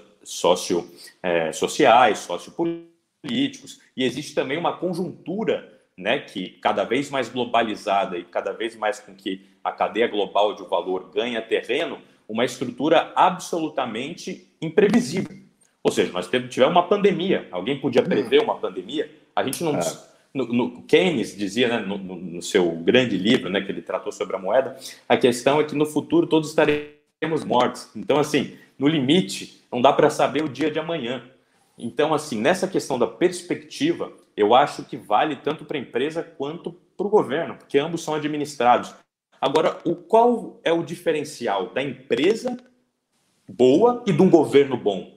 É quando se tem uma equipe, um presidente da República bom, uma equipe, um ministério bom, coesionado, que seja capaz de né, dar uma empresa que tenha a sua estrutura né, corporativa muito bem, mecanismos de compliance, etc. Então, isso vai definir, é, vai, ou vai pelo menos ajudar a definir se essa empresa terá sucesso ou não. Né? E aí a gente parte do pressuposto assim: esse governo que está aí, eu não acredito que tem capacidade para elencar nenhum tipo de, de setor estratégico e fazer se desenvolver. Agora, puxando a sardinha para o nosso lado aqui, num governo Ciro, talvez eu acredite. Por quê? Vou fazer uma simples também aproveitando a, a colocação do, do, Arilton, em que ele disse da, da basicamente da escola, ou seja, do ensino no Brasil.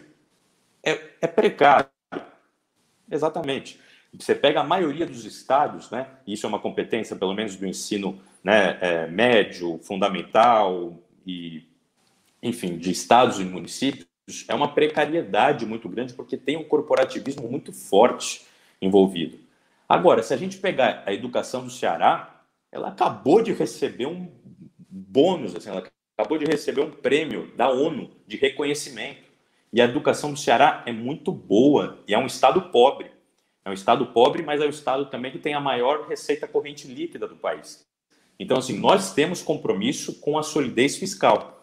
O nosso campo político tem muito compromisso. Nós não vamos dar desoneração para multinacional vir aqui montar carro e fazer remessa de lucro dos seus respectivos países. Não vamos. Eu acho então, bizarro. Então, assim, Desculpa, então, tem... eu acho bizarro isso. Eu acho bizarro isso, cara. Não, é. é Só para frisar aqui, isso próprio... é bizarro.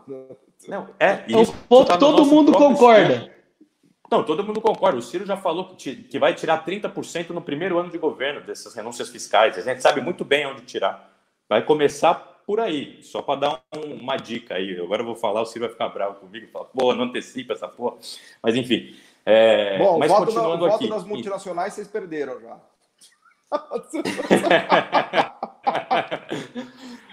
Pô, se eles, se eles, vamos ver se eles vão querer continuar no Brasil ainda, né? No, no avanço dessa pandemia. Mas seguindo o, o, o raciocínio, então a gente vai é, para a questão basicamente de que é, uma boa política feita com governantes com experiência, com currículo, ou uma empresa né, tratada com pessoas de experiência, a gente pega muito, a gente fez uma live, né, Paulo, com o Wallace para entender os chaibos, o desenvolvimento das empresas é, sul-coreanas, como elas mantiveram ali é, toda uma estrutura familiar de, de, de, produção e foram aplicadas a partir do General Park metas e as punições eram muito graves se as metas não fossem atingidas, né? E aqui, infelizmente, a gente passou quase 15 anos de um governo pseudo-progressista que não fez uma reforma estrutural, que não fez uma reforma tributária, que deixou no, no, no, no Banco Central tá, um,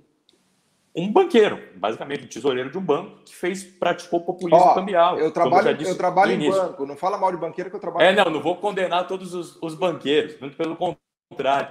Mas só para falar que assim, quem, quem elencou a Friboi para ser uma multinacional e para receber mais dinheiro do, do BNDES foram eles, dito de esquerda, né? Então a gente não é o nosso, o nosso modelo de desenvolvimento, muito pelo contrário, tá? Por exemplo, a construção civil Odebrecht, você pega assim, até parece razoável. Mas houve, evidentemente, escândalos de corrupção, como há em todos os países do mundo. A Nissan, agora, até o brasileiro envolvido lá, etc., tudo mais. É, a Volkswagen passou por um grande processo de corrupção, né, por fraudar ali os indicadores ambientais, os poluidores, etc. Mas qual que foi a atuação do Judiciário e do Ministério Público nesses países? Foi de destruir as empresas ou foi de prender os responsáveis? Nós temos que pensar nisso também. Temos que pensar, isso é uma re reflexão muito importante ser feita. Nós não podemos, a pretexto de matar o carrapato, matar a vaca. Nós precisamos manter essas empresas que estavam incorporando mercados na África, onde agora a China domina, né, uma sua onipresença, e eles são basicamente é, é, ficaram sozinhos lá, porque o Brasil estava avançando muito bem né, na África. Você pode questionar Porto em Cuba também, eu também questiono. Agora, na África, está produzindo grande desenvolvimento, ali era uma expoência. E vamos falar aqui do Brasil algumas coisas para a gente entrar nos complexos industriais, rapidamente pincelar e pragmatizar a discussão teórica. Né? Por exemplo, a gente teve uma pandemia. E olha a importância de se ter política industrial e de se ter, pelo menos, autossuficiência em alguns setores. Isso nem vou dizer assim por uma questão de lucro, mas por uma questão de importância né, para a sociedade, para a manutenção da vida na sociedade. O Brasil tem três empresas que fabricam ventiladores pulmonares, mas a mais sofisticada é a Magnamed, vamos dizer assim. Ela, sendo a mais sofisticada, ela tem apenas 200 funcionários e uma fábrica que fica aqui em Cotia, né, na região metropolitana de São Paulo. Fizeram um aporte gigantesco para que ela é, pudesse produzir em escala respiradores na época do pico ali da pandemia, né, quando né, estourou tudo mais, que o Brasil não estava conseguindo comprar da China, e também se os governos estaduais compram, a lei é da oferta e do mercado, e a China vai vender para quem paga mais. E aí o Ministério Público vai lá e criminaliza, né? A compra vai falar que é superfaturamento. Isso aí também é um absurdo, tá? Mas enfim, então foi feito um consórcio de empresas, Itaú, Embraer, Petrobras, enfim, várias é, é, empresas que colocaram bilhões de reais para tentar expandir a escala e tentar fazer com que essa empresa, a Magnamed, pudesse produzir os ventiladores é, em maior quantidade em um curto período de tempo. E não foi possível. Não foi possível. Não foi possível por quê? Porque a Magnamed tem um grau de insuficiência de insumos, que, ou seja, os componentes que vão produzir os ventiladores mecânicos, que chega a 70%.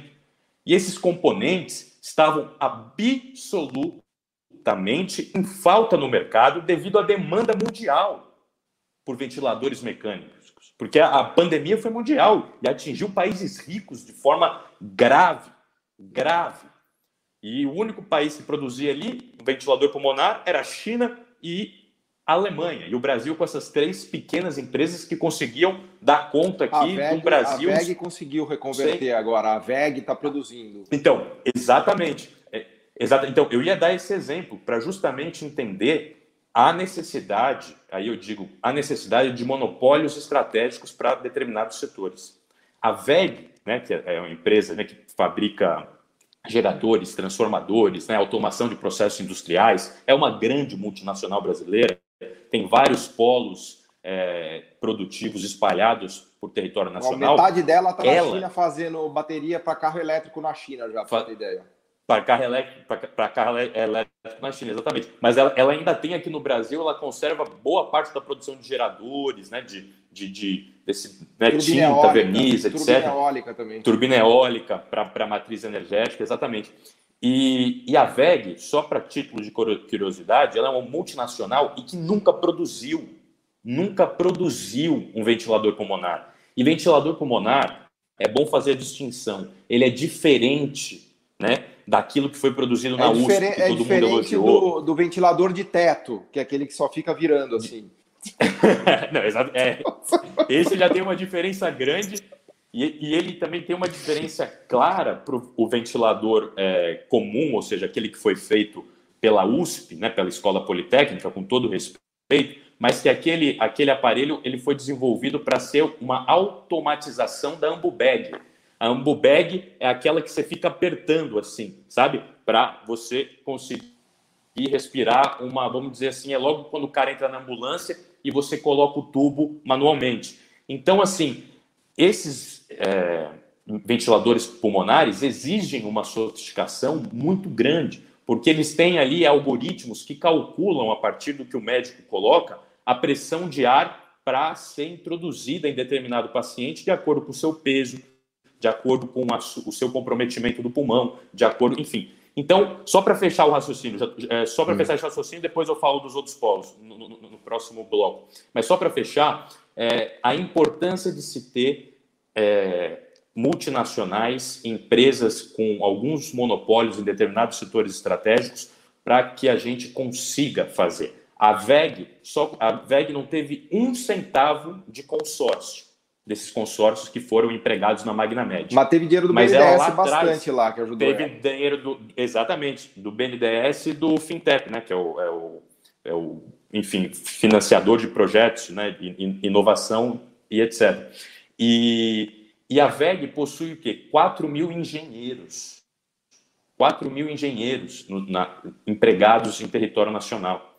Tá? Então, sim, a gente não vai conseguir produzir, é, vamos dizer assim, peças sofisticadas, manufaturas sofisticadas, se não existirem alguns setores que sejam monopólios naturais, porque senão eles serão destruídos, como o Paulo falou, na luta internacional. Então, um, uma mercadoria semelhante chega aqui com um preço mais barato, por conta né, de diferentes diferenciações macroeconômicas, né, principalmente de câmbio, e aí essa empresa vai ser destruída. Então você precisa dar, dar consertar e você precisa dar força para com que essas empresas consigam assumir esse tipo de investimento de risco. Isso só vem com o Estado e somando né, com todo o acúmulo científico e acúmulo de conhecimento das próprias empresas. A não ser aqui que alguém acredite que o Elon Musk botou um foguete no espaço sem o dinheiro né, do Tesouro Americano, ou muito menos o acúmulo científico da NASA. Perfeito. Uh, Matheus, o Arilton querem começar aí? Já para marcar o... Eu posso ir, eu posso, já tô. Ô, Renan, só uma pergunta é, de organização. Quanto tempo foi que deu a outra parte? Para abrir mais Aqui, ou menos mesmo um minuto e meio a mais de, de gás aqui, porque o Paulo Gala terminou bem ali dentro do, do tempo. Aí passou pro Gabriel. Se quiser, eles têm dois minutos aqui, somando um pouquinho que pegou do Paulo com okay. o Gabriel. Tem dois minutos a mais ali que dá pra. Dá pra... Pode falar com É aquela coisa. Fala é quanto é no, quiser. É no... Gente, estamos entre amigos, estamos entre amigos. Para mim, um minuto a mais de ouvir, ouvir o Gabriel Cassi. Eu só vou mostrando para vocês irem tendo, organizando o raciocínio. Pode ir, se quiser, mim, um minuto, um minuto a mais ouvindo o meu amigo Cassiano é um grande prazer, porque eu tenho certeza que tem um grande par aqui da esquerda para debater aqui com a gente. Por sinal, se o Ciro tiver uma dor de barriga na eleição presidencial, esse aí já está muito pronto para assumir essa função. É Mas dito isso, vamos considerar. fiz algumas anotações aqui. Eu acho que a primeira, a gente não pode é, se perder na atividade meio. No final, o objetivo da economia é aumentar a renda, aumentar o bem-estar das pessoas e se isso vai ser por indústria, vai ser por serviços, isso aí é, eu acho que é a discussão que a gente está tendo hoje. Né? Mas para pegar esse exemplo específico do ventilador, a gente não precisa produzir ventilador Brasil, a gente precisa de ventilador acesso barato com distribuição nacional para enfrentar uma pandemia. Isso não aconteceu não porque a gente não tem capacidade produtiva, porque a gente tem uma política internacional totalmente idiota, onde o filho do presidente quer brigar com o embaixador da China. E a gente poderia ter acesso a isso a barato, porque a gente vem sendo preterido no momento de dificuldade internacional por um amadorismo da política externa que a gente acaba tendo. Tá tendo um. Tá dando um barulhinho meio estranho. Aí, parou. Dito isso, segunda coisa, em relação ao professor Paulo Gala, né? Primeira resposta. Tudo bem que a gente pode levar em consideração essa decomposição, mas o estudo até o próprio estudo do professor Pedro, ele mostra que se a gente vai para o micro setor, a gente teria um aumento muito maior. Né? Então, isso já está incluso naquela consideração. Segundo, a, é, a gente tem uma indústria high-tech, né, como já foi falado, eu acho que ela vem de uma consequência do bom arranjo institucional. A gente não vai produzir o Google no Brasil enquanto a gente deixar cerceado 50% da população sem acesso a saneamento básico sem acesso a uma educação de qualidade. Isso mesma coisa que a gente pode refletir na questão da Coreia, e como você contou de uma maneira muito boa na sua primeira exposição, professor, que para sucesso de política industrial que a gente teve, a gente teve uma série de fracassos. A pergunta que eu faço em relação da Coreia é: a, a Coreia cresceu por causa de estruturas de balls, por causa da coordenação estatal, ou porque eles hoje têm uma educação média de 12 anos de escolaridade na população? entendeu? Ou porque eles têm um grande nível de aprendizagem. A mesma coisa que a gente vê em uma série de países asiáticos que vão colocando e, e vão se colocando nas primeiras posições do PISA. Vamos ao terceiro ponto. Eu acho que vale ter políticas setoriais? Pode ser que sim. A gente vê o exemplo no Brasil do próprio agronegócio. O, acho, o grande engraçado que o Otávio Bolhões falava na década de 60, o desafio nosso não é produzir carro em São Bernardo, né? Que, diga-se de passagem, eu acho que gente, todos nós aqui somos críticos a, ao lobby e, a, e o modo operante da indústria automobilística brasileira, né? Chegar aqui montar pouco valor agregado e tudo mais. O nosso grande desafio institucional é levar soja para o Senado. E a gente conseguiu. Como? Por meio de uma política tecnológica, uma autarquia com uma boa governança, a, a formação de boas universidades, como Exalc, também puxa essa dia para o seu lado para a Faculdade de Ciências Agronômicas lá de Botucatu, e a gente conseguiu desenvolver um marco institucional e até com algumas políticas aí, de certa forma, um pouco mais setoriais, um pouco mais voltadas ao crédito, mas com uma governança muito bem feita. Então a gente vê esse desenvolvimento do agro sendo um, um grande espelho que poderia ser o, o processo de desenvolvimento que a gente poderia aplicar na indústria. Mas não quero focar tanto nas nossas divergências e focar no que pode ser uma convergência de agenda aqui. Eu acho que se a gente quiser ter o desenvolvimento econômico e um desenvolvimento industrial, a gente tem que passar por os seguintes pontos. Primeiro, questão de acesso ao crédito. É, a gente sabe, por uma série de variáveis institucionais, apesar de a gente estar com crédito ali na Selic dos, nos 2%, com juro real batendo negativo, o crédito na ponta é caro. Isso, tem, isso eu vejo por dois motivos. O primeiro, que é o que todo mundo já fala, que é uma questão de concorrência. Então, acho que a gente tem uma oportunidade aí nesses próximos anos de fazer um, um processo de privatização dos bancos públicos, mas diluir isso em vários bancos privados para trazer uma concorrência para o setor bancário. E o segundo, melhorar a questão de garantias. A gente viu uma série de reformas feitas no começo dos anos 2000 que melhorou a qualidade de crédito. Veja, veja o, crédito consignado, quanto a gente conseguiu reduzir ali na ponta. Então, como que a gente melhora? E aí é uma coisa que entra muito no detalhe. Como que a gente melhora a questão de garantia das empresas? Então, acho que essa é a primeira agenda. Segunda agenda, como eu já pincelei ali no começo, questão tributária. É, além do custo direto do nosso sistema tributário, que é, a gente nem consegue medir, mas algumas medidas mais ousadas mostram que a gente tem 75% de contencioso é, tributário por essas infinitas regras que não fazem sentido, né? Além desse custo indireto, a gente tem uma mudança na questão da má alocação de capital. Quando, quando você tem regras diferentes para estados, quando você tem regras diferentes para o setor, você não permite que essa entidade, entre aspas, onisciente do mercado, consiga escolher as atividades que sejam mais produtivas. E acaba, de certa forma, escolhendo atividades menos produtivas por causa desse benefício. A partir do momento que a gente traz isso e iguala, que seja nos próximos 10, 15 anos, uma reforma gradual, que eu sinto que a gente tem um certo acordo aí, aí a gente pode partir de um cenário bem, tá todo mundo no negócio de largada, existe alguma coisa estratégica, existe alguma coisa que faz sentido com a devida governança, podemos apoiar. É, terceiro ponto, questão de educação fundamental. A gente não vai, vai ter um desenvolvimento de longo prazo mesmo para a indústria se a gente, se a gente chega num, numa realidade onde apenas 17% dos alunos do ensino médio sabem fazendo regra de três. Então, isso vale desde a educação básica, mas também vale para uma aplicação da educação superior. A gente precisa ter um, um, uma plataforma de integração, como eu já citei da Embrapa e das outras universidades que a gente veio do agro, com o setor produtivo. Isso aí a gente tem uma série de mecanismos institucionais que a gente pode, pode trabalhar sobre. Quarto ponto, acesso melhor a bem de capital. Como que a gente vai fazer acesso bem de capital? Não adianta a gente dizer que a gente vai produzir todo mundo. Ah, e isso é uma grande crítica que eu tenho em relação à gestão Paulo Guedes. Abertura comercial já aprovada na Camex, a gente não vê é, isso sendo aplicado na prática. Então, se a gente quiser ter um, um, salto de produtividade, a gente precisa ter acesso a esses bens, a gente precisa abrir o comércio internacional. Quinto, que eu acho que também concordamos todos, melhor governança, política industrial, começo, meio e fim, não do lado da isenção e não do lado do crédito, mas do lado do gasto, para a sociedade debater. Tudo bem, vamos dar não sei quantos bilhões para fazer coisa em Manaus, ah, mas vai deixar de fazer saneamento básico. Aí, com a discussão transparente, a gente tem um debate muito mais sadio. É, outra, outra, as últimas duas considerações. Existe um custo de fazer política industrial. Eu já falei aí de uma possibilidade no custo fiscal, mas quando a gente está falando de uma possibilidade de desvalorização de câmbio, que a gente sabe no longo prazo acaba não tendo um efeito, a gente sabe que se a gente tem um câmbio mais alto para proteger a indústria nacional, o cara que está lá em Paraisópolis, para comprar um Nike Shox, ele vai pagar mais caro.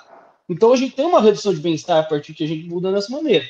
Claro. Então, como a, gente, como a gente definiu no final da década de 90, eu acho que a gente tem que deixar o campo. flutuar como todo, e foi apreciado essas mudanças que a gente viu numa estrutura de economia global. Quinta coisa, fazer uma consideração das dificuldades o que a gente viu no governo Dilma, além de todos os desastres de governança, além de todos os desastres de transparência, é a partir do momento que você estabelece uma política, é muito difícil, os grupos de interesse se formam, é muito difícil a gente tirar. Então a gente tem um avanço do corporativismo. Como que a gente vai fazer para que não seja essa coisa eterna? E a última coisa, também o Gabriel até pincelou numa questão voltada à corrupção. A partir do momento que se abre essa discricionariedade, existe incentivos para práticas ilícitas e aproximação do governo e o Congresso. Então, assim, eu acho que se a gente resolve essas quatro primeiras, crédito, tributação, educação e abertura comercial, a gente pode discutir a quinta com a boa governança. Mas eu acho que essas quatro são prioritárias. E me permita aí, nesse último minuto, me dar uma questão. Eu acho que a questão trabalhista a gente avançou muito já durante o governo Temer, e eu acho que foi o foco que era em relação à redução dos litígios, né? Então, acho que já é uma pauta que caminhou pela metade. E eu tenho um pé atrás com o que vem falando o ministro Paulo Guedes e vem sendo o, uma possibilidade da reforma tributária que se dá na questão da desoneração da folha. Quero repetir o que já falei na primeira parte. Desoneração da folha não necessariamente aumento de emprego. Pode ser aumento de renda para os trabalhadores. Os efeitos que a gente sabe não são. Então, pensando de, em desenvolvimento, em aumento de empregabilidade, talvez não seja o caminho correto. Mas, considerando que a gente precisa equacionar a nossa questão fiscal, se a gente quiser desonerar a folha, eu acredito que seria bom um aumento do imposto de renda para as classes mais altas, né? E daí você desonera a folha lá embaixo, e na pior das hipóteses, a gente reduz a desigualdade nisso. Mas acredito que a questão tributária, quer dizer, a questão trabalhista, a gente já avançou bastante. Eu acho que minha exposição é essa.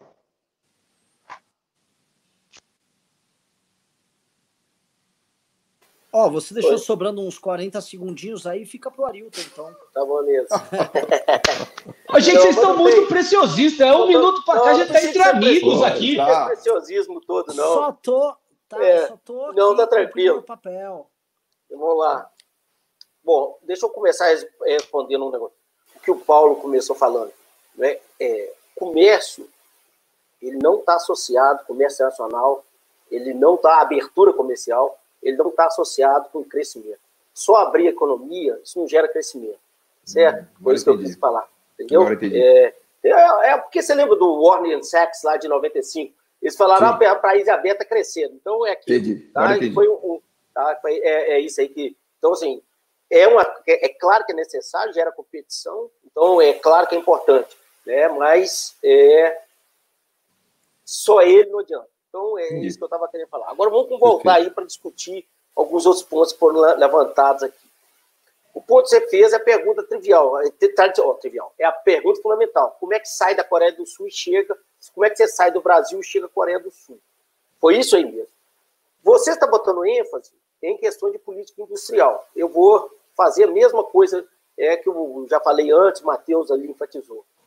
Não é só o que é política industrial. Não adianta você querer fazer produção de bem sofisticado num país que não tem educação, que não tem infraestrutura, tá certo? Tá? Que não pode comprar e vender.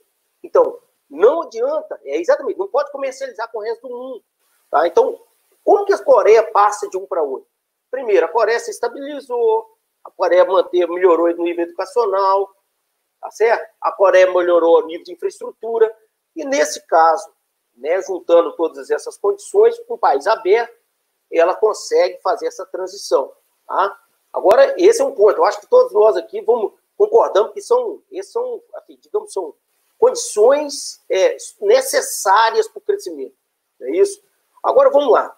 Aí eu vou voltar para a sua analogia sua e do. Cadê o. Ele sumiu aqui.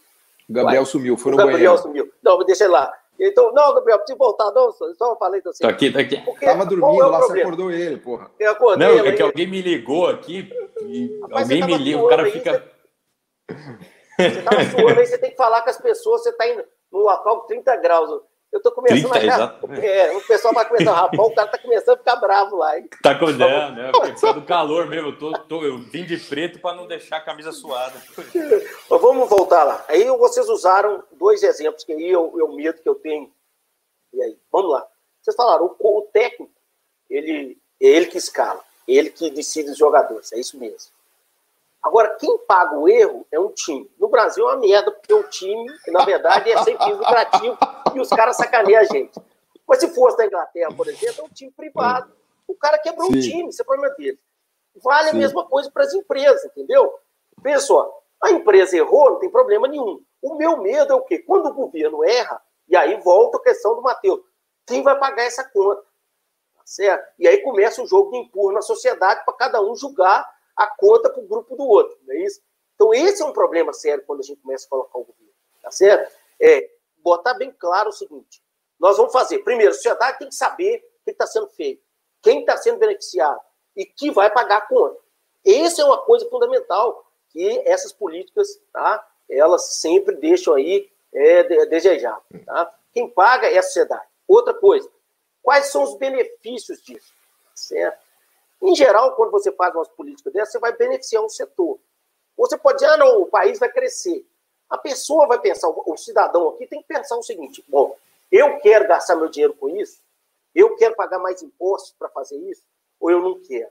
Tá? É isso aí. Esse é o claro. ponto que as políticas industriais, né?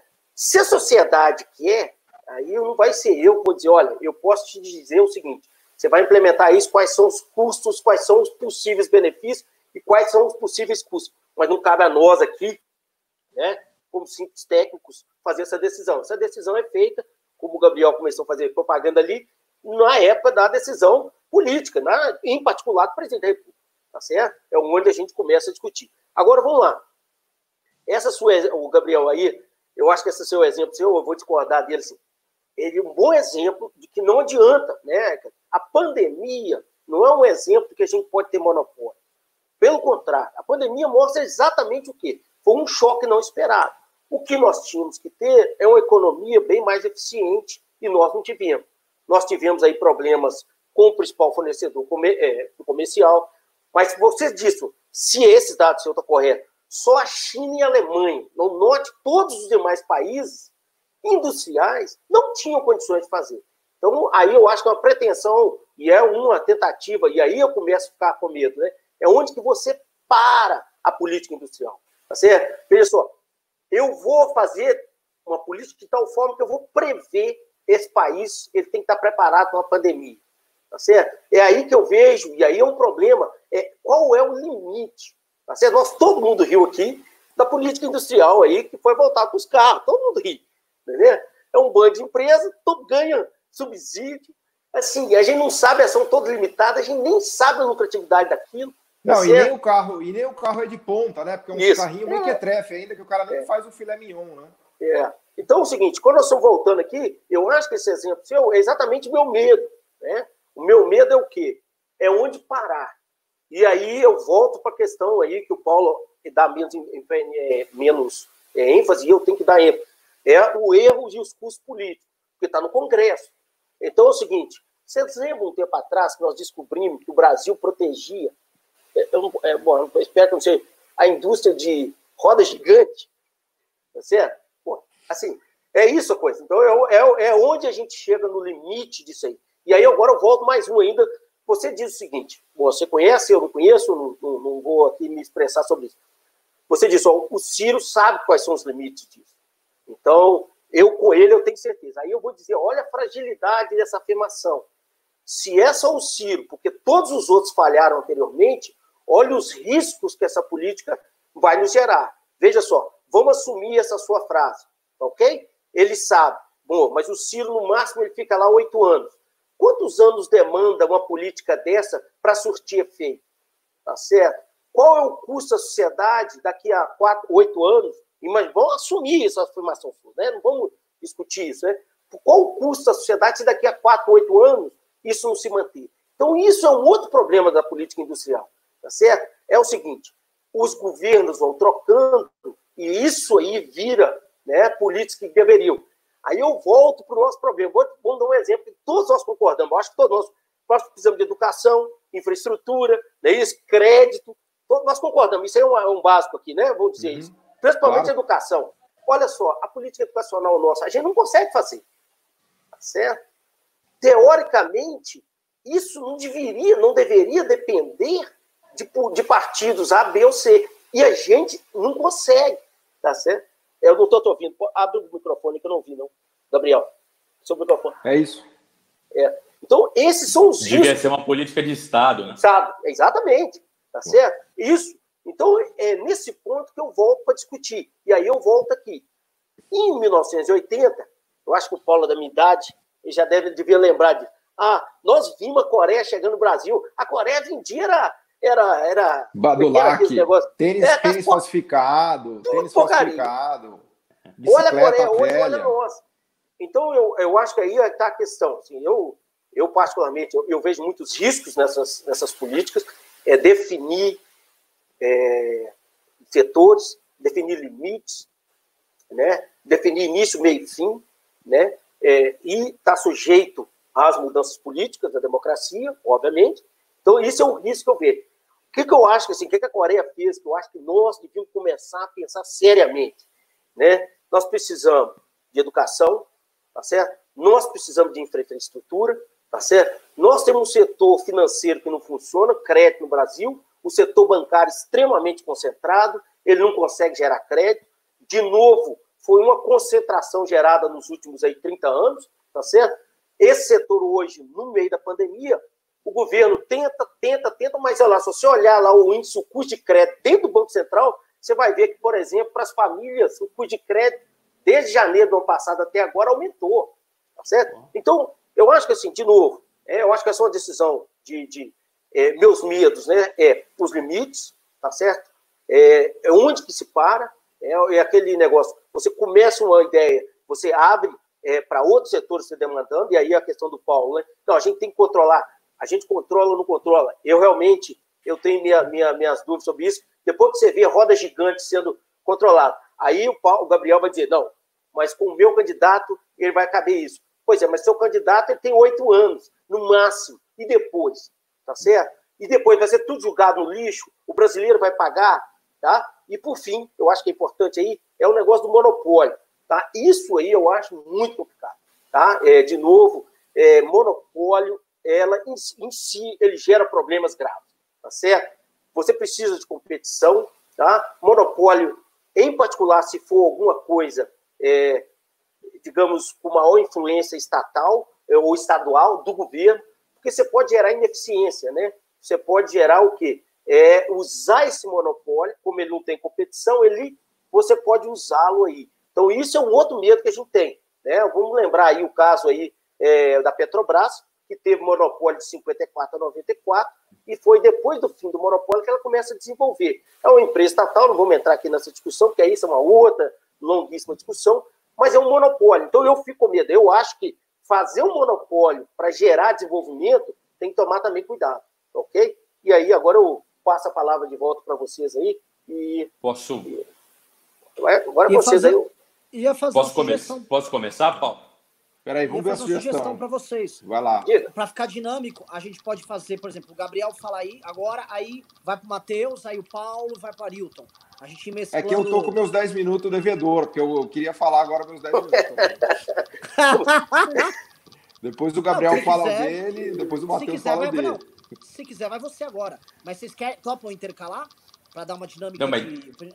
É que eu tenho várias coisas que eu queria reagir aqui, mas enfim. Vamos, aí, vamos intercalar Vamos intercalar e fazer Mas... blocos mais curtos para não perder o que falou no começo do outro. Daí vai mais dinâmico. Acho que põe tá cinco e tá, tá, tá. Pode ser. Pode ser. Pode ser. Sim, então. sim, sim. Acho melhor também. Ô, Paulo, Paulo lá. posso só começar? Porque claro. eu, tô, eu tô com 10% de bateria. É capaz que eu caia aqui a qualquer momento. Então vai, Mas, faz é... isso, Gabriel, Gabriel. Mas você é um. Va... E aí já emendo no Paulo, pode ser? E aí vai... Isso, Mas você é um vagabundo, isso, né, Gabriel? Nem para carregar o celular, caralho.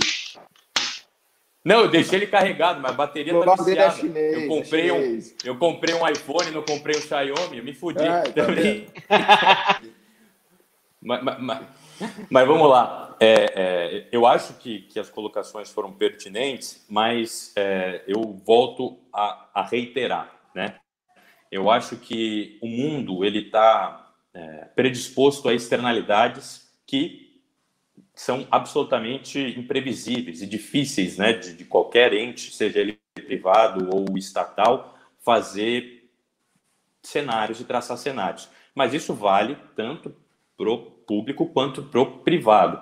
É, quando eu digo aqui é, especificamente no caso dos ventiladores pulmonares, eu cito um dos complexos industriais que seriam, é, na nossa proposta de desenvolvimento, no nosso plano de governo, seriam contemplados como um dos setores escolhidos. E se isso tivesse sido acontecido, vamos supor, eleição em 2018, nós temos aqui em 2019 assume o mandato, assume o mandato. A gente já tinha três empresas que fabricavam, mesmo com a concorrência, vendiam e já tinham toda a expertise. O que o governo ia precisar fazer era suprir as peças que, né, os insumos para a produção. E isso em um ano. Eu não duvido que um, que um, um governo empenhado, com, é, com a nossa iniciativa, com a nossa inteligência, com os engenheiros que nós temos no nosso país, eu acredito muito na capacidade é, humana do Brasil de gerar desenvolvimento. Vide aí Instituto Butantan, Fiocruz, sabe? Estão conseguindo fazer, mesmo com corte de repasses para o setor da ciência, para a pesquisa, para esses institutos, eles estão conseguindo fazer milagre. Eles estão conseguindo produzir vacina a mesmo nível que a Sinovac da China, a AstraZeneca da, da, da Inglaterra. É, é uma coisa de se admirar, tem que bater palma, porque os caras tiram leite de pedra, literalmente. Na questão é, política, é aquilo lá. Eu, isso é um problema do Brasil, de fato. Aqui nós não temos, infelizmente, política de Estado, nós temos políticas de governo e de partidos. Isso tem que ser mudado.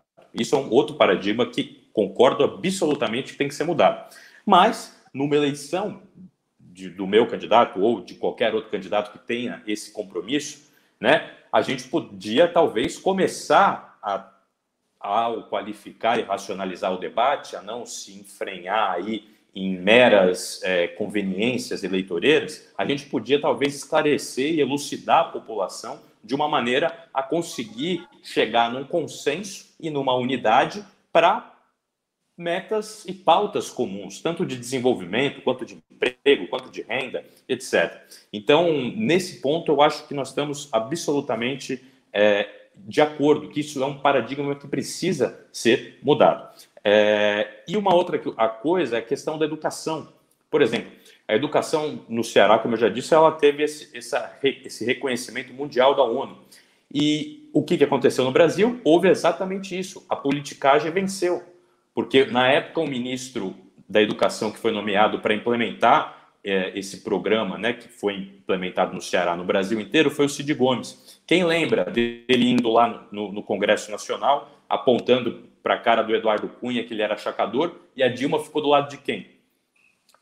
Do Eduardo Cunha. Depois o Eduardo Cunha abriu impeachment contra ela, né? Enfim, mas são esses problemas políticos, né, que, que infelizmente contaminam e acabam prejudicando a tomada de, de, de decisões e de políticas públicas de Estado.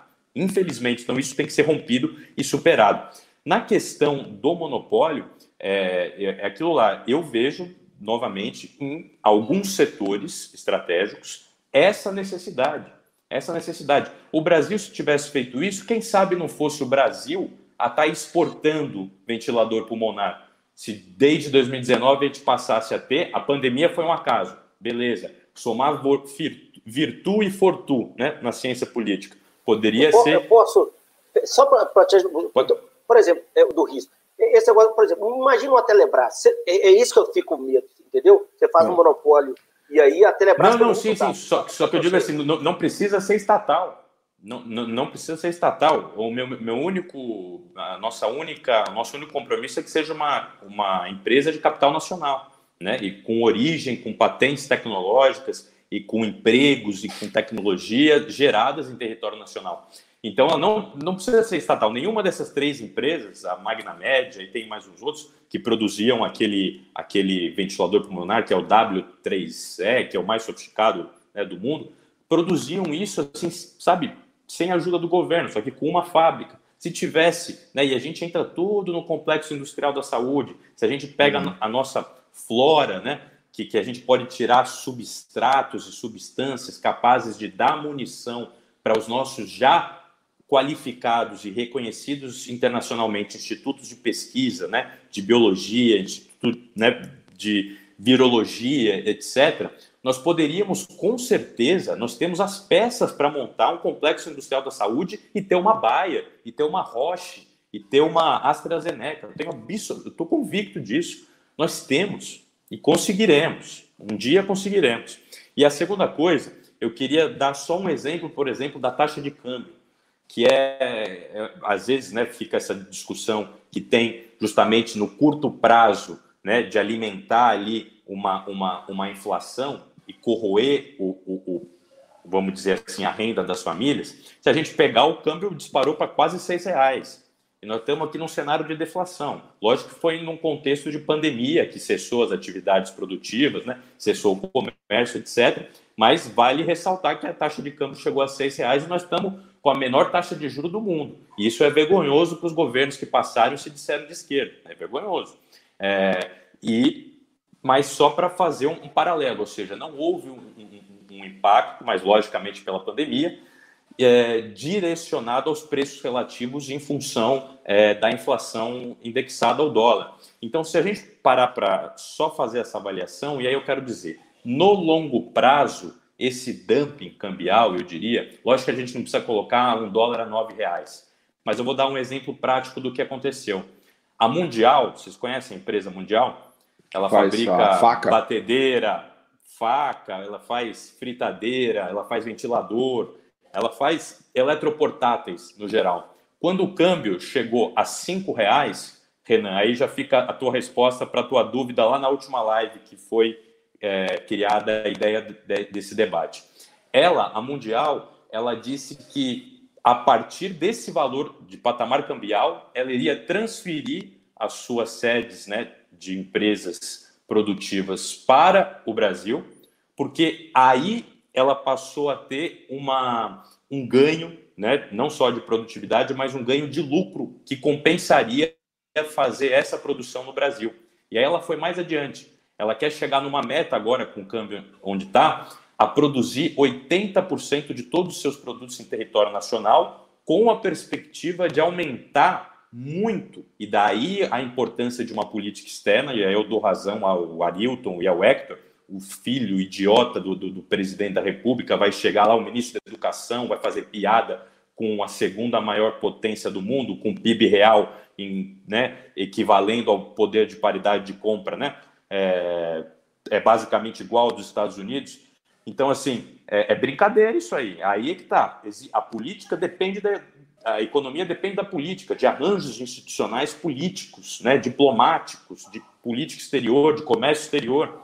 E está aí, a Mundial, uma, uma, empresa nacional que, a partir do câmbio a cinco reais, quando, e olha só, quando o câmbio estava a quatro, essa empresa, tá lá, posso passar depois o link, ela disse que não compensava, compensava continuar produzindo na China, porque os produtos com o câmbio a quatro reais chegavam no país 25% mais baratos do que produzidos aqui. Então, olha a importância dos indicadores é, macroeconômicos e dos preços macroeconômicos como o câmbio para ajudar é, é, a florescer uma indústria já consolidada ou estimular o empresário a tomar é, a decisão de investimento. Então, isso é um fator muito importante. E uma última coisa que eu vou falar é falar duas, duas experiências que eu tive. Tá? A primeira foi na AgriShow, né, em 2018, quando eu fui visitar lá, lá com o Ciro. A AgriShow é a maior feira de, de agronegócio do mundo, né? não só do hemisfério sul, mas do mundo inteiro. Dois estandes brasileiros eram os estandes maiores, né? só dois, infelizmente, que era o do Banco do Brasil, que subsidia né, o, o agro, e também com a Embrapa, e aí, né, como bem ressaltou o Hector, assim, é, é muito importante a Embrapa produzir sofisticação a partir né, do redesenho genético para produzir é, plantas e produzir, enfim, ali insumos que conseguissem extrair maior potência, como é o caso da cana-energia, né, cana da segunda geração, etc. Mas é, vale ressaltar que, além do Banco do Brasil, tinha a Embraer, porque a Embraer produzia aviões de hélice que eram especificamente é, ali já planejados para o território nacional para sobrevoar jogando inseticidas, etc. Agora, 90% dos estandes eram de empresas internacionais, como a Valtra, por exemplo, que produz trator, é, moedor de cana, colhedor né, de café, etc. Mas existiam ali alguns pequenos estandes de empresas brasileiras que produziam as peças para fazer a adaptação a esses tratores, a esses moedores ou a, a qualquer outro tipo, aqueles drones, etc., para fazer georreferenciamento, geolocalização, etc., das terras. E existiam pequenas empresas brasileiras que produziam essas peças para adaptar esses produtos às condições de solo geográficas, né, de acidentes geográficos do Brasil, de temperatura, de ambiente, né, de fauna, de flora, etc. Então, ali também já tem um excelente, um excelente promissor é, polo complexo industrial, com, com complexo industrial, que é o caso também do petróleo e gás, que isso a gente não precisa nem falar, né, para a gente ter autossuficiência, etc. E para terminar, o, o, a questão científica. Eu fui visitar o acelerador de partículas Sirius, que está sendo terminado lá em Campinas. Foi construído com dinheiro público, entrou, né, com a verba do Ministério da Economia e do PAC 2, se eu não me engano, e foi simplesmente a maior obra da história da ciência brasileira e que produziu o acelerador de partículas mais sofisticado do mundo mas com na sua categoria, que ele é o acelerador que gera luz síncroton, que é uma espécie de microscópio, né, de, de para ver é, a molécula no seu, nas suas partículas, nos seus níveis, em níveis subatômicos. E só existiam dois aceleradores que eram ainda abaixo desse brasileiro em sofisticação, que detalhe, foi construído com 80% de peças nacionais e com empresas nacionais, 80%. E fora a engenharia, que foi toda pensada pelos engenheiros físicos né, da Politécnica, da Unicamp, etc. Basicamente, é, eles produziram algo sensacional e que existia na China e na Suécia, um que tentava chegar perto, mas que não conseguiram. Aí o que aconteceu? Que até o nosso amigo Fausto né, publicou, o Paulo me, me, me avisou depois que eu fiz essa visita aí, recentemente. Os suecos compraram, os suecos Gabriel, compraram a empresa. Pessoal, só para assim, a gente está com quase 12 minutos de fala. É, a gente ia ficar Z5, virou. Ah, tá, tá. Não, não, não, é, a sua bateria era para. Posso ir, então? A sua bateria, bateria deveria ter acabado já. Já deveria ter acabado. Mas só para concluir, então. Então é isso. Então, é, nesse caso, é, a, aí venderam a Atmos, que produziu o, o acelerador de partículas aqui, que fez, foi parte de grande, né, parte da construção, e vendeu para a Saab, que é sueca, que vai levar a tecnologia lá para o acelerador de partículas dela. Então, essas coisas importam no processo de desenvolvimento, são fundamentais. Se a gente achar que não, a gente está, infelizmente, é, em uma outra realidade. E, esse é o fato. E, e, é duro, é duro de ser aplicado. Mas vamos lá. Pessoal, o Paulo fazer as suas considerações. O, quer o Paulo? Querem alternar? Eu queria falar assim, um pouquinho do Eu queria fazer a minha parte agora. É, eu que se cada um falar 10 minutos, era a minha vez de falar meus 10 minutos. Então, vocês um querem. 10, então vamos combinar o seguinte, então vamos fazer o seguinte. O Gabriel falou 10. Uh, vocês querem alternar ou quer fazer o bloco antigo? Ô Paulo, podemos alternar? Eu faço os 10, depois você faz 10, depois o Ailton faz 10 pra você? Tá, o seu áudio está ruim, tá? É. Eu quero Voz metálica, parecendo um vilão de filme. É. Matheus, o seu áudio tá. Ah. É, o, Darth Vader assumiu a sua posição aí, Matheus. Isso. É, isso tá parecendo o Darth Vader, é isso mesmo. Não, tá a mesma coisa. Melhorou agora? Não. Não. Peraí, calma.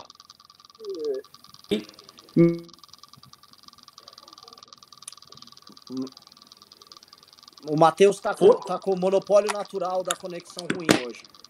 Foi? Bem agora? Agora. Agora foi.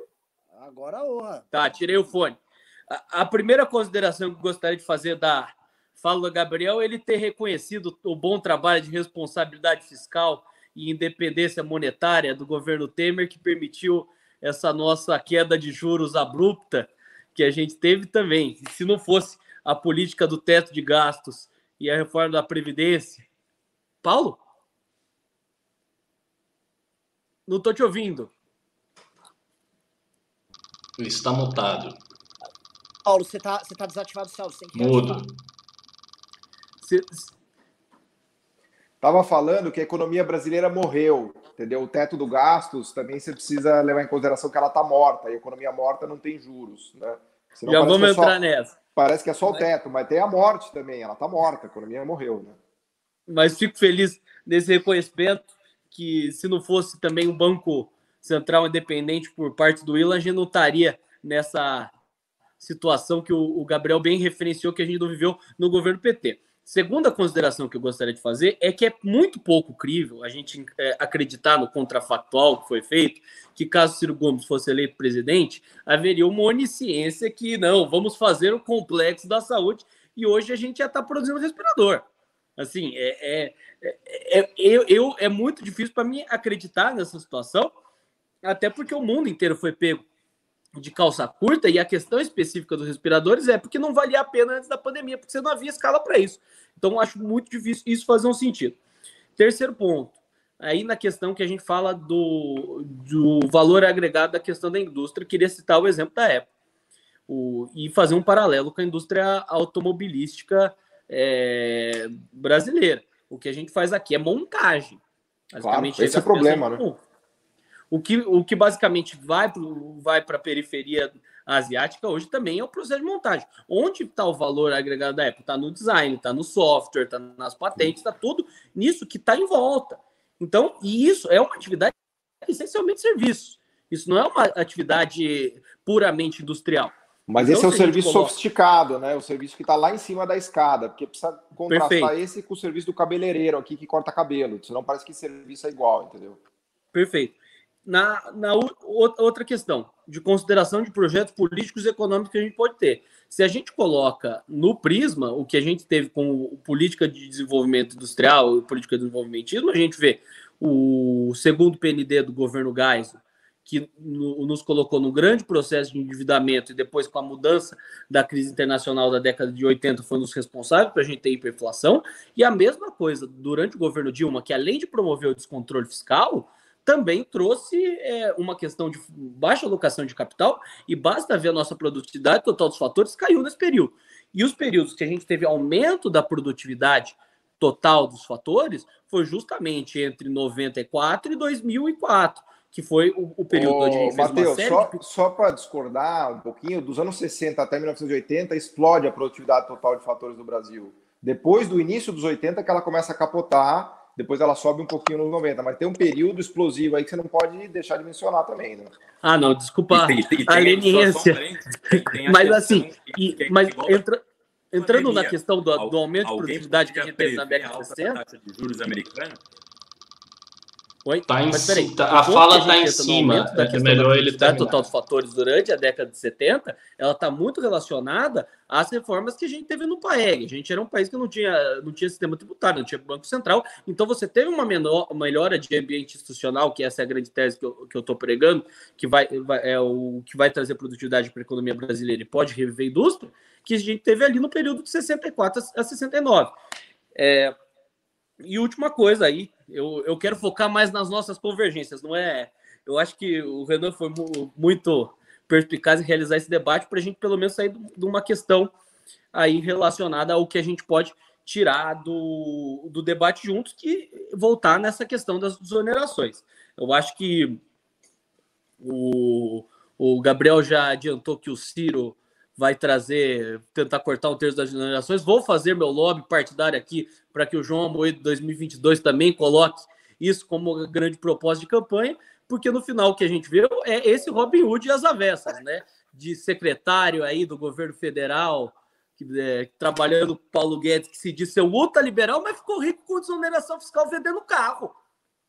Grande senhor Salim Matar. Então, acho que assim, pensando na nossa grande diferença, eu acho que a gente entra numa questão aí que eu acho que é muito importante a gente pontuar. Essa é, atividade é muito ponto... importante, aluguel de carros. Tem uma sofisticação tecnológica incrível.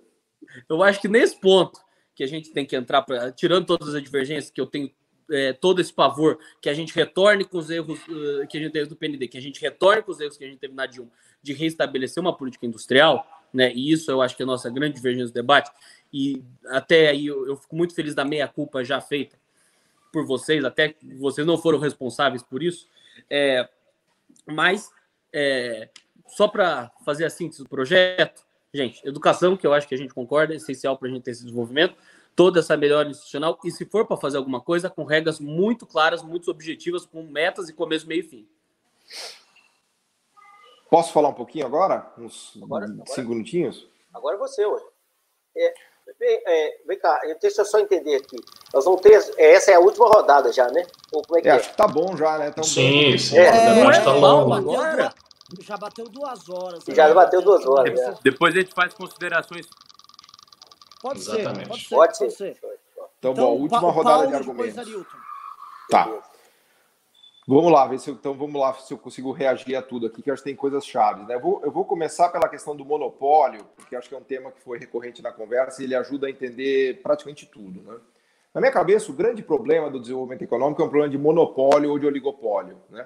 Se o mercado mundial não fosse oligopolizado, se não houvesse poder de monopólio das multinacionais, todo o problema estaria resolvido, porque você deixa o livre mercado operar e os equilíbrios ótimos serão encontrados. Como a gente tem uma estrutura no mundo que é extremamente concentrada, em que os setores mais importantes da fronteira tecnológica é, concentrados na mão de duas ou três empresas, ou às vezes até de uma empresa ou duas, como é o caso do duopólio Boeing Airbus, tudo fica muito difícil para quem é pobre. O monopólio é ótimo para quem é monopolista. Eu gostaria de ser monopolista de tudo, aí eu teria uma vida tranquila. Como eu não sou monopolista de tudo, eu estou ferrado, porque eu vou ter que lutar contra o monopolista. Então, a posição de um país emergente é aquela de um entrante. O entrante é o cara que está sempre ferrado. Não quero dizer com isso que é impossível bater um monopólio, tá? Google conseguiu bater a Microsoft, né? Microsoft tem 90% do, mercado, do mercado de, de desktop de software, mas ela está apanhando para Google. Então, é possível, não é impossível, mas a concentração industrial no mundo é dramática. E isso dificulta muito o desenvolvimento econômico dos países mais pobres. Então, a gente pode discutir a criação do monopólio aqui ou não, e certamente isso vai trazer problemas, porque o monopolista ele é um cara que se comporta, obviamente, para se proteger, inclusive produz ineficiência locativa, né? Mas o drama maior é o monopólio que tem no mundo, e a gente, como país, a gente se depara com esse monopólio.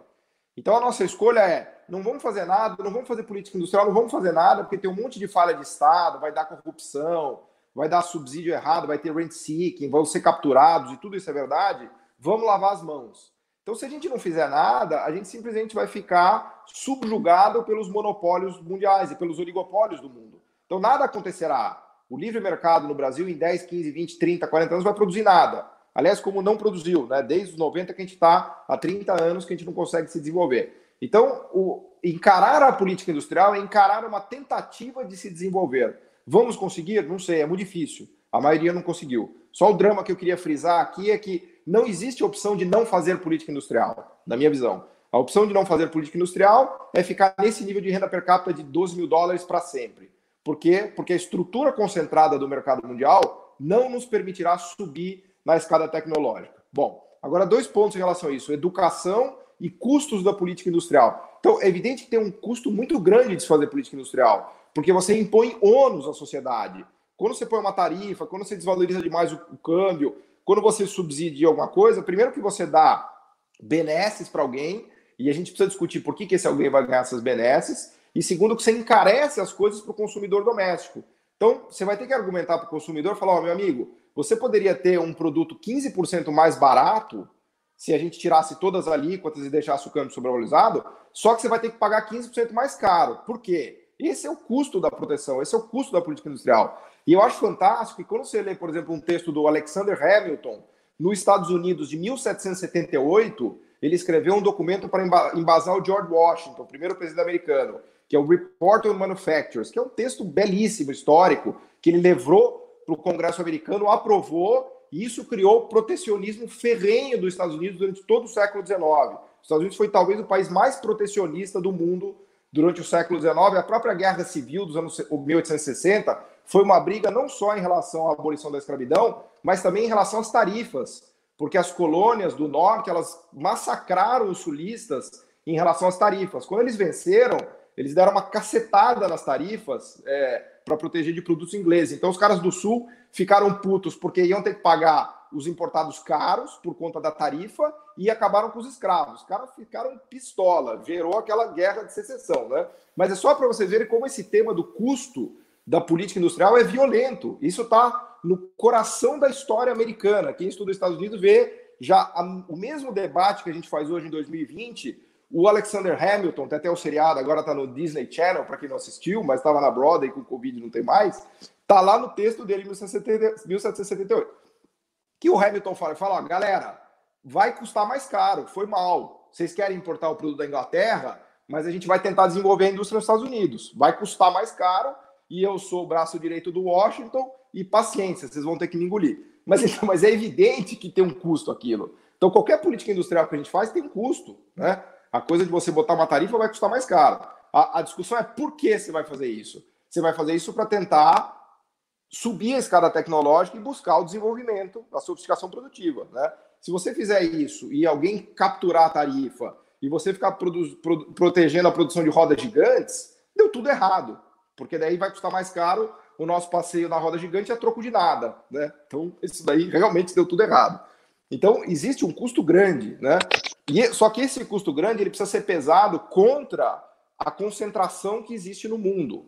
E essa concentração que nos impede de subir a escada. Então a gente está entre dois diabos. A gente está entre o diabo do mercado mundial concentrado, que não deixa de se desenvolver, e a gente está entre o diabo do risco de captura e da ineficiência da política industrial não funcionar. Então é nesse caminho, nessa linha tênue que a gente anda.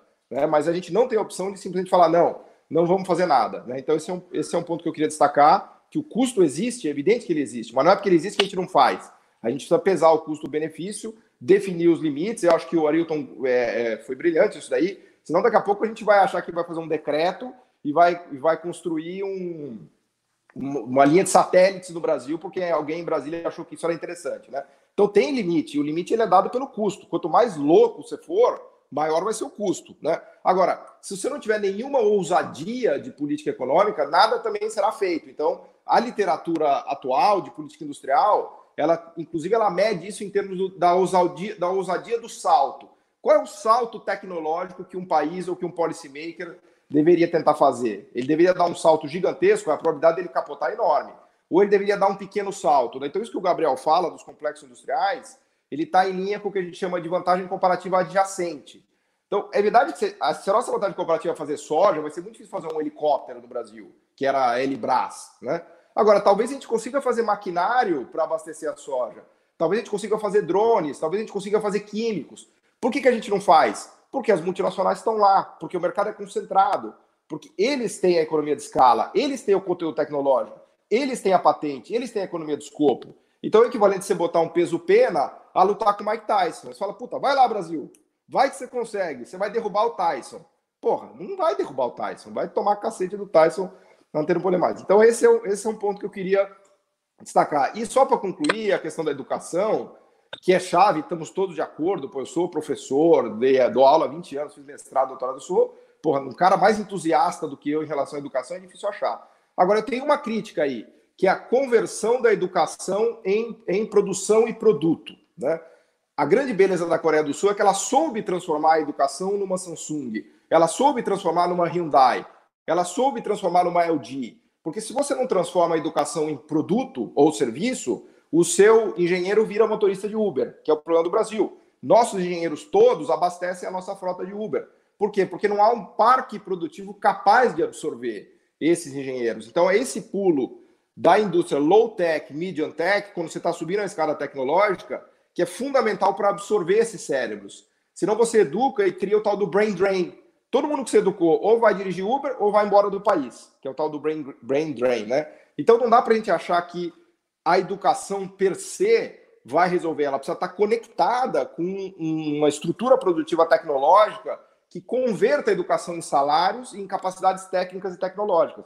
Para vocês terem ideia, a Coreia, que é um caso que eu estudei muito, lá eles têm um troço chamado Lei da Educação Industrial, que coloca as bases de como os institutos de pesquisa, como as universidades e as próprias empresas criaram universidades dentro da empresa. A Samsung hoje é uma universidade. A Hyundai é uma universidade produtiva. O estoque de conhecimento que eles têm é um negócio assustador. Né? Tem milhares e milhares de engenheiros ali fazendo o seu Samsung, o seu Hyundai, os semicondutores. Né? Então, o, a chave é como a gente transforma a educação em produção. E, no, e o Brasil, na medida em que a gente se desindustrializa e só tem agora sapato, bebida, é, alimentos, lasanha para pôr no micro-ondas, você não precisa de engenheiro para isso. Né? Então, a desindustrialização ela vai fazendo com que a, o investimento em educação seja cada vez mais inócuo. E esse é o problema. Então, tem uma divergência entre o acúmulo de capital possível e o acúmulo de capital que acontece, de capital humano. Né? Porque tudo que a gente investe meio que é enxugar gelo, vai embora. não é incorporado no nosso sistema produtivo. E esse é o grande drama que eu venho falando há muito tempo, né? Que para mim resume o Brasil, né? O Brasil é o, o, o engenheiro que, antes da nossa época, né, Arilton, você deve lembrar, era o engenheiro que virou suco, né? Que era o cara que tinha uma lojinha de suco lá na Paulista. Aliás, o cara ganhou uma grana, porque ele vendia suco até não poder mais. Agora a gente se sofisticou, agora é o engenheiro que virou motorista de, de Uber, né? E, e Paulo, só, só um complemento, é, rapidinho para fechar esse raciocínio que ele falou. É, o monopólio, a longo prazo, como existe esse, esse cenário internacional e não há um regulador internacional que controle, ele leva a uma elevação da renda per capita do país. Por quê? Porque ele vai justamente produzir melhores salários. Então, em curto prazo, ele pode justamente é, onerar a população pelo repasse dos preços relativos indexados à moeda estrangeira. Não, mas é que ele faz no mundo, dólar, já faz no mundo a... isso, já faz no mundo. Os salários no mundo Exatamente. são altos porque tem poder de monopólio nas empresas ricas, né? Exatamente. A China botou 800 milhões de pessoas na classe média utilizando esse tipo de, de, de, de questão, né? de, de política econômica. No longo prazo, compensa. 10 anos de esforço para depois virar a maior potência. Mas ela veja que ela não criou monopólio. O que a China fez, ela não criou monopólio interno. Ela criou gigantes para poder brigar contra os oligopólios do mundo. Né? Aí ela conseguiu realmente ter os gigantes. Não, exatamente. Dela, né? Sou eu agora? Agora yes. Ah. Você? Pô, vamos lá então. Vamos só. Assim, vamos, vamos aproveitar que você, o Gabriel e o Paulo falaram do monopólio, né? Qual é a discussão maior que tem? É, são os exemplos de que nós tivemos aqui no Brasil mesmo, de monopólios que foram muito mal sucedidos. Tá? Outro exemplo que nós tivemos, que, que foi na década de 70, eu, Paulo, posso botar você no meio comigo aqui, né? Porque na década de 70, que a gente viveu, né? O Paulo devia estar estudando, começando a graduação, eu também, nos anos 80, né? Nós não tínhamos computador. Certo? Exato. Você lembra disso, né? Pois nós não tínhamos computador, cara. Tá certo? A primeira vez que eu consegui fazer um trabalho usando vocês não vão saber, chama Lotus 123. Que era usei muito, usei muito. Até, eu, até eu usei Lotus. Lotus 123. Tinha até então, tinha Super Calc, tinha Super lembra? Que era concorrente Isso. do Lotus 123. Então, assim, de novo, né? A questão, a ideia de falar, olha, vamos gerar um monopólio e vamos, então, o monopólio vai ter condições de competir. A que é a reserva de, de novo, mercado, né? A reserva de é, mercado, né? Tinha reserva de mercado. Então, a questão, de novo, é que a ideia pode parecer boa, em particular, se você pensar o seguinte, ó, tem economia de escala. Então, se você gerar, esse cara vai crescer. O problema é que quando nós fizemos aqui, em particular na indústria que era fundamental naquele momento, que era a indústria de informática, nós fracassamos muito. Então, o desastre dos anos 80 foi o quê? Foi pagar uma coisa, eu não sei quem foi que falou, foi o segundo PND, eu não sei se foi o, o Matheus ou o Gabriel ou o Paulo, ou você, o segundo PND. O que foi o segundo PND? O segundo PND é exatamente uma tentativa de levar o Estado a fazer o seguinte: agora nós vamos para fazer industrialização e produzir os bens mais sofisticados. Nós falhamos completamente. Tá? É, e esse, de novo, é o meu receio. Quando você fala, olha, vamos começar pequenininho e depois a gente vai escolher alguns nichos e, e vamos lá. Bom, esse é o meu problema, né? E aí o Paulo vai falar, ah, mas você está dando muita ênfase para o erro do sistema político. É isso mesmo, tá? A gente começa com um pouquinho e depois, daqui a pouco, nós estamos querendo produzir roda gigante e, e, e, e como é que é o que vocês falaram lá? O, como é que é o negócio lá, o Collider lá da, da, da Suíça, lá, o, o Gabriel que deu. O, super. O, o, acelerador, de partículas. Acelerador de partículas. É, o acelerador de partículas. Então vamos lá. Eu vou voltar para um caso aqui. Alguns casos foram citados. A Embrapa é um caso que foi citado, o Centro-Oeste, a tomada do Centro-Oeste, o agronegócio. O que, que nós estamos chamando a atenção ali? O que, que foi fundamental ali? Foram as universidades, cara. E a educação que nós estamos chamando aqui. Tá certo? É, isso é o ponto fundamental que nós estamos aqui. Eu acho que todos nós concordamos. O Paulo foi aqui, voltou a falar. A nossa universidade, ela não tem ligação nenhuma com as empresas, cara. Tá certo? Então, nós não temos. A primeiro grau e segundo grau são ruins. Os alunos não têm raciocínio lógico. Eles não aprendem a ler, não aprendem a pensar. E chega na universidade, ela se perde sem treinar os indivíduos para os campos, para as empresas. Então, nós temos problemas. Então, eu volto.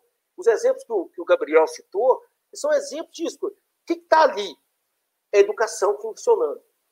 Tá certo? Então, esse é coisa. Agora vamos voltar a um outro caso, né, Paulo? Você deve ter lido, já chama Douglas Ewing.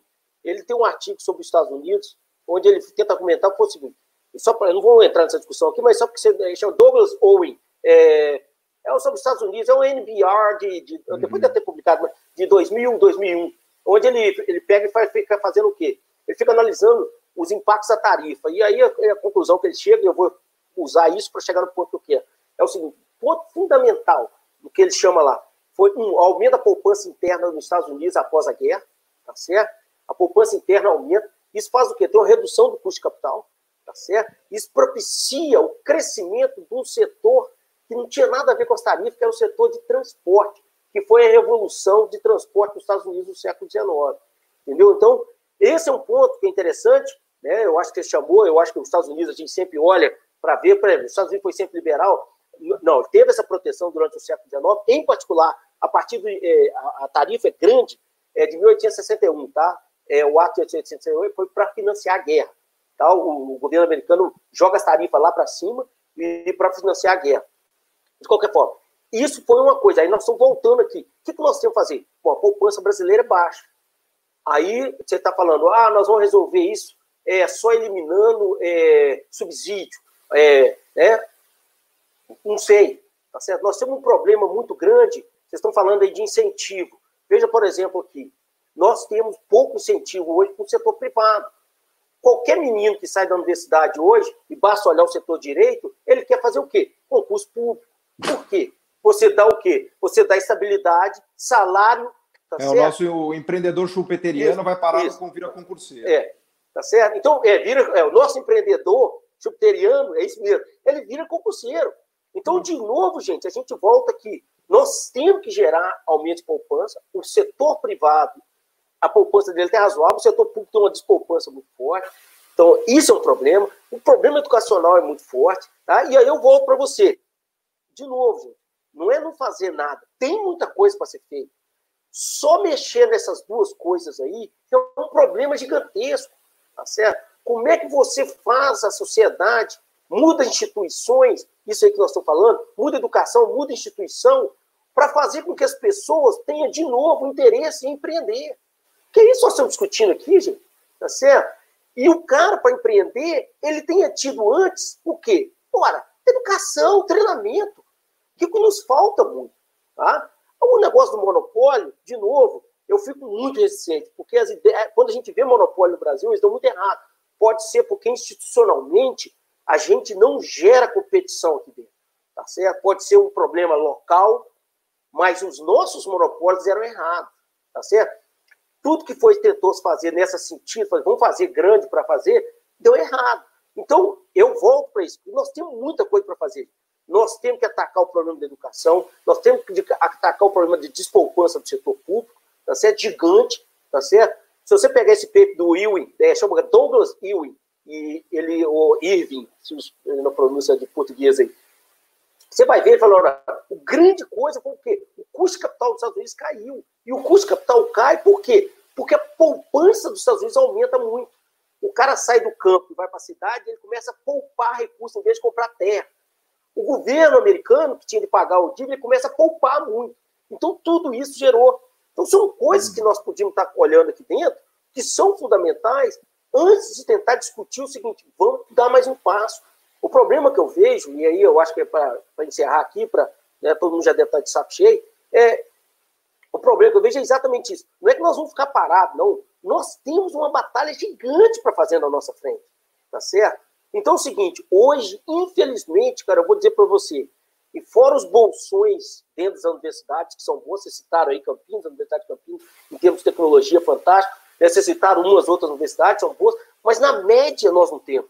Isso demanda muito tempo, tá certo? Isso demanda muito tempo. Até esse menino que está hoje com zero ano, dois anos, chegar lá, cara, nós estamos pensando quando é 20 anos, cara.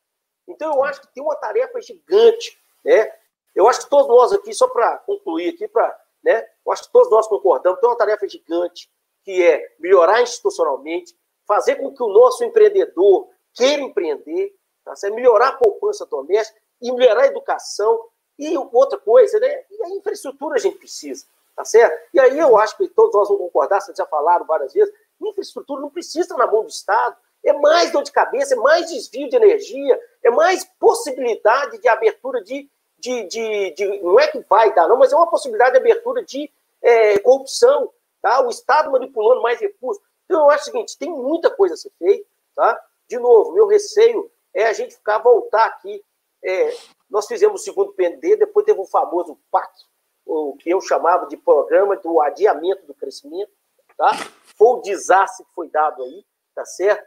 Nós estamos pagando ele, tá? O segundo PND nós estamos pagando. Então, de novo, meu medo, né? Eu acho que essas ideias todas aí nós estamos discutindo, nós estamos aqui, todo mundo tem que ser bem aberto aí, vamos ver, é analisar o potencial delas. E o que eu peço é só isso, gente. Sociedade também informada, a sociedade sabendo o que está sendo decidido, sabendo as causas e consequências, a sociedade quer, a gente vai. Mas isso que tem que ser feito, tá? tá? com muito, muita ponderação, e não é tentar abraçar o mundo com as pernas. Os campeões nacionais, nós vimos o que, que deu aí, né? BNDES com um rombo desse tamanho, empresas que não, não foram para frente, nós gastamos dinheiro. Nós não, né? O cidadão brasileiro gastou dinheiro, tá certo? Então eu acho que eu acho que é interessante essa discussão nossa. Mais uma vez aqui, eu quero parabenizar todo mundo.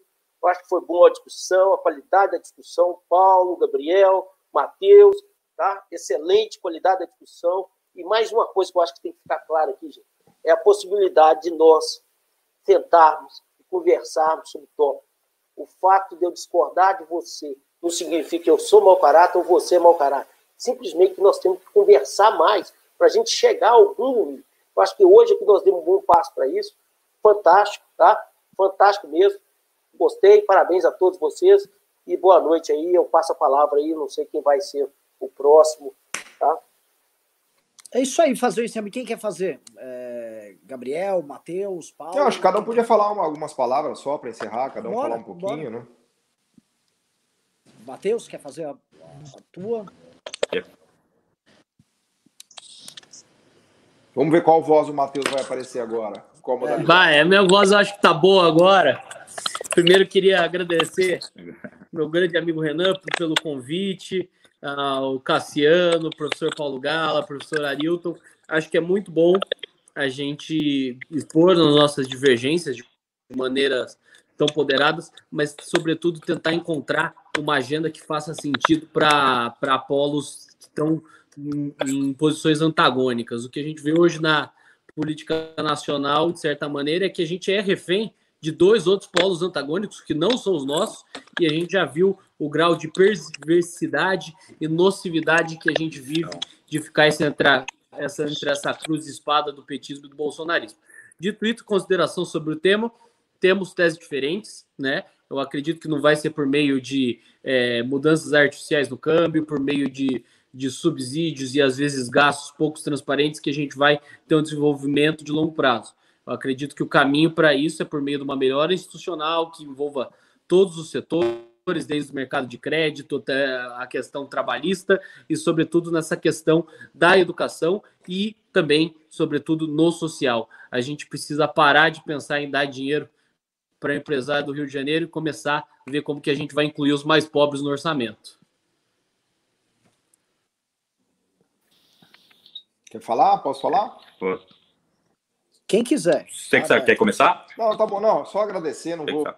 Obviamente não vou repetir tudo que eu falei já, até porque a gente já tá naquela preocupante duas horas e meia que já passou de maratona e virou Iron Man, né? Então já eu só vou registrar aqui o, o agradecimento pelo convite, parabenizar pela iniciativa e acho que o que a gente está precisando é isso mesmo. Assim, a gente fez um debate aqui de alto nível e acho que com os raciocínios bem abertos, com os argumentos bem claros, assim, Claramente a gente tem várias divergências em, em vários pontos, algumas convergências em outros pontos, né? E, e, não é nessa live que a gente vai resolver um debate de economistas de mais de 500 anos, mas eu acho que é, é muito importante colocar isso para o público em geral, para as pessoas entenderem, né? Que cada lado tem a sua lógica, tem a sua linha de raciocínio, tem seus argumentos, tem suas teses, suas teorias, seus dados, né? E, e enfim, são visões que estão aí. Além dessas, tem outras mais extremadas, mais polarizadas e e isso é o debate público, né? E na ciência também é um pouco assim, né? Eu e o Arilton somos mais desse meio acadêmico, né? Esse lugar meio esquisito, né? Onde os cientistas habitam, né? Lá também tem teses que a gente confronta com os dados, uma tese se adequa melhor, outra não tão bem, e, e por aí vai. Mas eu acho que é, é, eu acho muito legal essa, esse movimento de vocês de trazerem para a sociedade, colocar no YouTube, fazer uma live, botar todo mundo para discutir, falar de maneira simples, sem economês, debater de maneira educada. Então, para mim é um prazer. Conta comigo e parabenizar, agradecer ao Gabriel pelo convite e a todos vocês. Foi, foi um grande prazer para mim. Obrigado. É, bom, também vou na linha de todos, agradecer imensamente, primeiro ao Renan, né, quando a gente começou a conversar depois do nacionalista progressista ter feito aquela provocação e aí ter surgido a ideia desse debate, a gente conversou bastante sobre né, a necessidade de se criar um polo de discussão é, racional e evitar justamente a superficialidade e, e a bestialização que se torna uma política, ou seja, eu tenho uma posição, você tem outra, você é meu inimigo. Não, não é assim. Todos nós somos, querendo ou não, cidadãos brasileiros e temos um único piloto que está dirigindo o avião, está é, dirigindo navio. Então, nós temos que, obviamente, é, trabalhar pela reconstrução da unidade nacional e pela reconstrução é, do Brasil a partir do seu tecido social para fazer sentido nós alcunharmos né, o nosso país de uma nação, fazer sentido para a população existir e trabalhar e se empenhar e dedicar a sua vida por uma nação. Né? Esse é o nosso grande desafio. E eu faço é, uma pequena provocação nesse sentido para ressaltar uma divergência e ressaltar uma convergência que eu acho que eu achei bacana durante o debate. É, a única a divergência que eu ressalto agora para fazer né, uma mera provocação é a questão de que eu acho que o, o, o segundo PND e o choque né, dos juros norte-americanos está igual, né, ou está né, proporcionalmente igual à pandemia, ou seja, na questão de risco ali, ou, ou na questão de prever que os Estados Unidos ali, Thatcher, né, é, Reagan, enfim, poderiam subir a taxa de juros, isso pode ter pego né, a gente de surpresa, como a pandemia pegou. Mas a convergência é muito na questão de longo prazo que passa por uma reforma revolucionária na educação. É a gente deixar de lado o corporativismo, deixar de lado qualquer tipo de, de sabe, é, pequenas coisas, discussões mínimas, como os caras estão discutindo escola sem partido, os caras estão numa discussão, tipo, é, sabe, ridícula. A gente precisa discutir o que se discutiu aqui agora. A gente precisa discutir, e aí nesse ponto eu sou meio dirigista, preciso confessar, e aí eu vou criticar aqui pesadamente o campo da esquerda por ser um campo absolutamente, é, hoje, com algumas figuras, despreparado, um campo que não consegue pensar em longo prazo, um campo que está absolutamente refém de diagnóstico. Bom, agora você, agora você brigou com seus amigos da esquerda e na, da direita você não tem amigos, você ficou sozinho.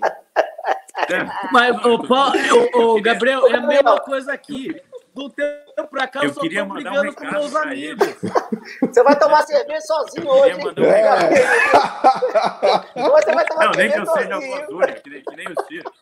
É a história da minha um vida, viu? É só apanhar.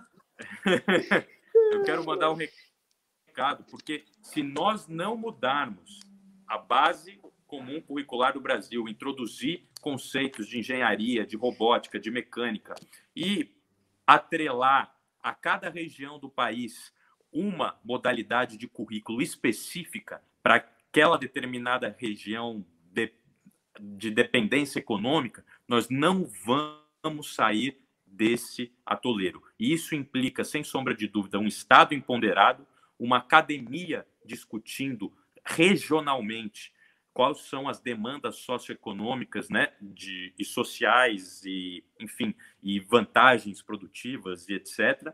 E as empresas privadas nacionais, aí é só minha ressalva, nacionais, participarem abertamente e em conjunto a essa revolução. Não adianta nós termos as universidades públicas, Unicamp, a USP agora vai reativar o curso de engenharia nuclear, parabéns, dá orgulho, mas isso fica para um, sabe, para uma meia dúzia. Nós temos 210 milhões de brasileiros.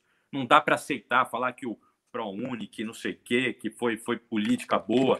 sabe? Botou o quê? Tá todo mundo fazendo curso aí nessas universidades, tá todo mundo dirigindo Uber. São 38 milhões de brasileiros na informalidade.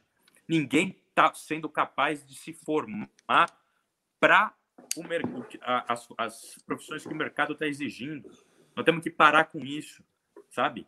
E isso só vai ser com choque de cultura, quando nós colocarmos os interesses econômicos, nacionais e sociais na frente dos interesses fragmentários que dividem a sociedade. Só assim nós vamos nos tornar um Brasil potência. Isso passa pela união, como eu já disse, de um Estado empoderado, de uma iniciativa privada comprometida com o interesse nacional e comprometida também com a remuneração dos seus trabalhadores, e sem sombra de dúvida, uma academia que saia da sua da, do seu salto alto, da sua, né, vamos dizer, da, da, dessa coisa que ficou convencionada de se chamar liberdade de cátedra e não sei o quê, e passe a olhar para os problemas do povo.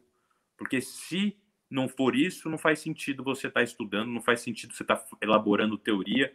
Você é um poeta né, que canta o mundo futuro, como diria Carlos Dumont de Andrade. Não, quero estar à vida e preso a meus companheiros. Um abraço Gab... a todos. Gabriel, muito obrigado. Encerrando aqui, galera. Valeu demais. Valeu, Matheus. Valeu, Arilton. Valeu, Paulo. Valeu, Gabriel. Super respeitoso. O público adorou. Estou recebendo um monte de mensagem no Instagram. Fica o convite para organizarmos outros, com outros Show. temas na parte econômica. Enfim, Gabriel, inclusive, joga aqui o, o desafio. Se quiser marcar um sobre educação, pegar outros temas, podemos trazer outros influenciadores de cada campo. Acho demais. O público curtiu. Acho que esse é o caminho mesmo. Parabéns também pro, pro, pro, pro perfil. Eu não conheço quem é, mas o Nacionalista Progressista está em todas as nossas lives. Já já ele vai virar membro do MBL, já vou É um mito, é um cara lá do Rio Grande do Norte. Vou mandar uma mensalidade para ele lá do MBL só para. Manda uma mensagem para ele. Vamos fazer um... É que ele quer te converter ao cirismo, Renan. Ele, ele tá na missão dele. Última consideração, Renan. Entregar o livro que eu prometi do Ciro pro Renan. Verdade, verdade, verdade. Oh. Galera, muito obrigado. obrigado Valeu. Duas horas e trinta. Um abração para todo mundo. É isso aí, para quem assistiu, para quem ficou. Vou deixar a live disponível no ar. Obrigado, galera. Abraço para todo mundo. E fora Bolsonaro. Ah, e fora Valeu. Bolsonaro aí, que é importante também. Fora Bolsonaro. consenso, grande consenso. Até mais aí. Até mais. Um abraço.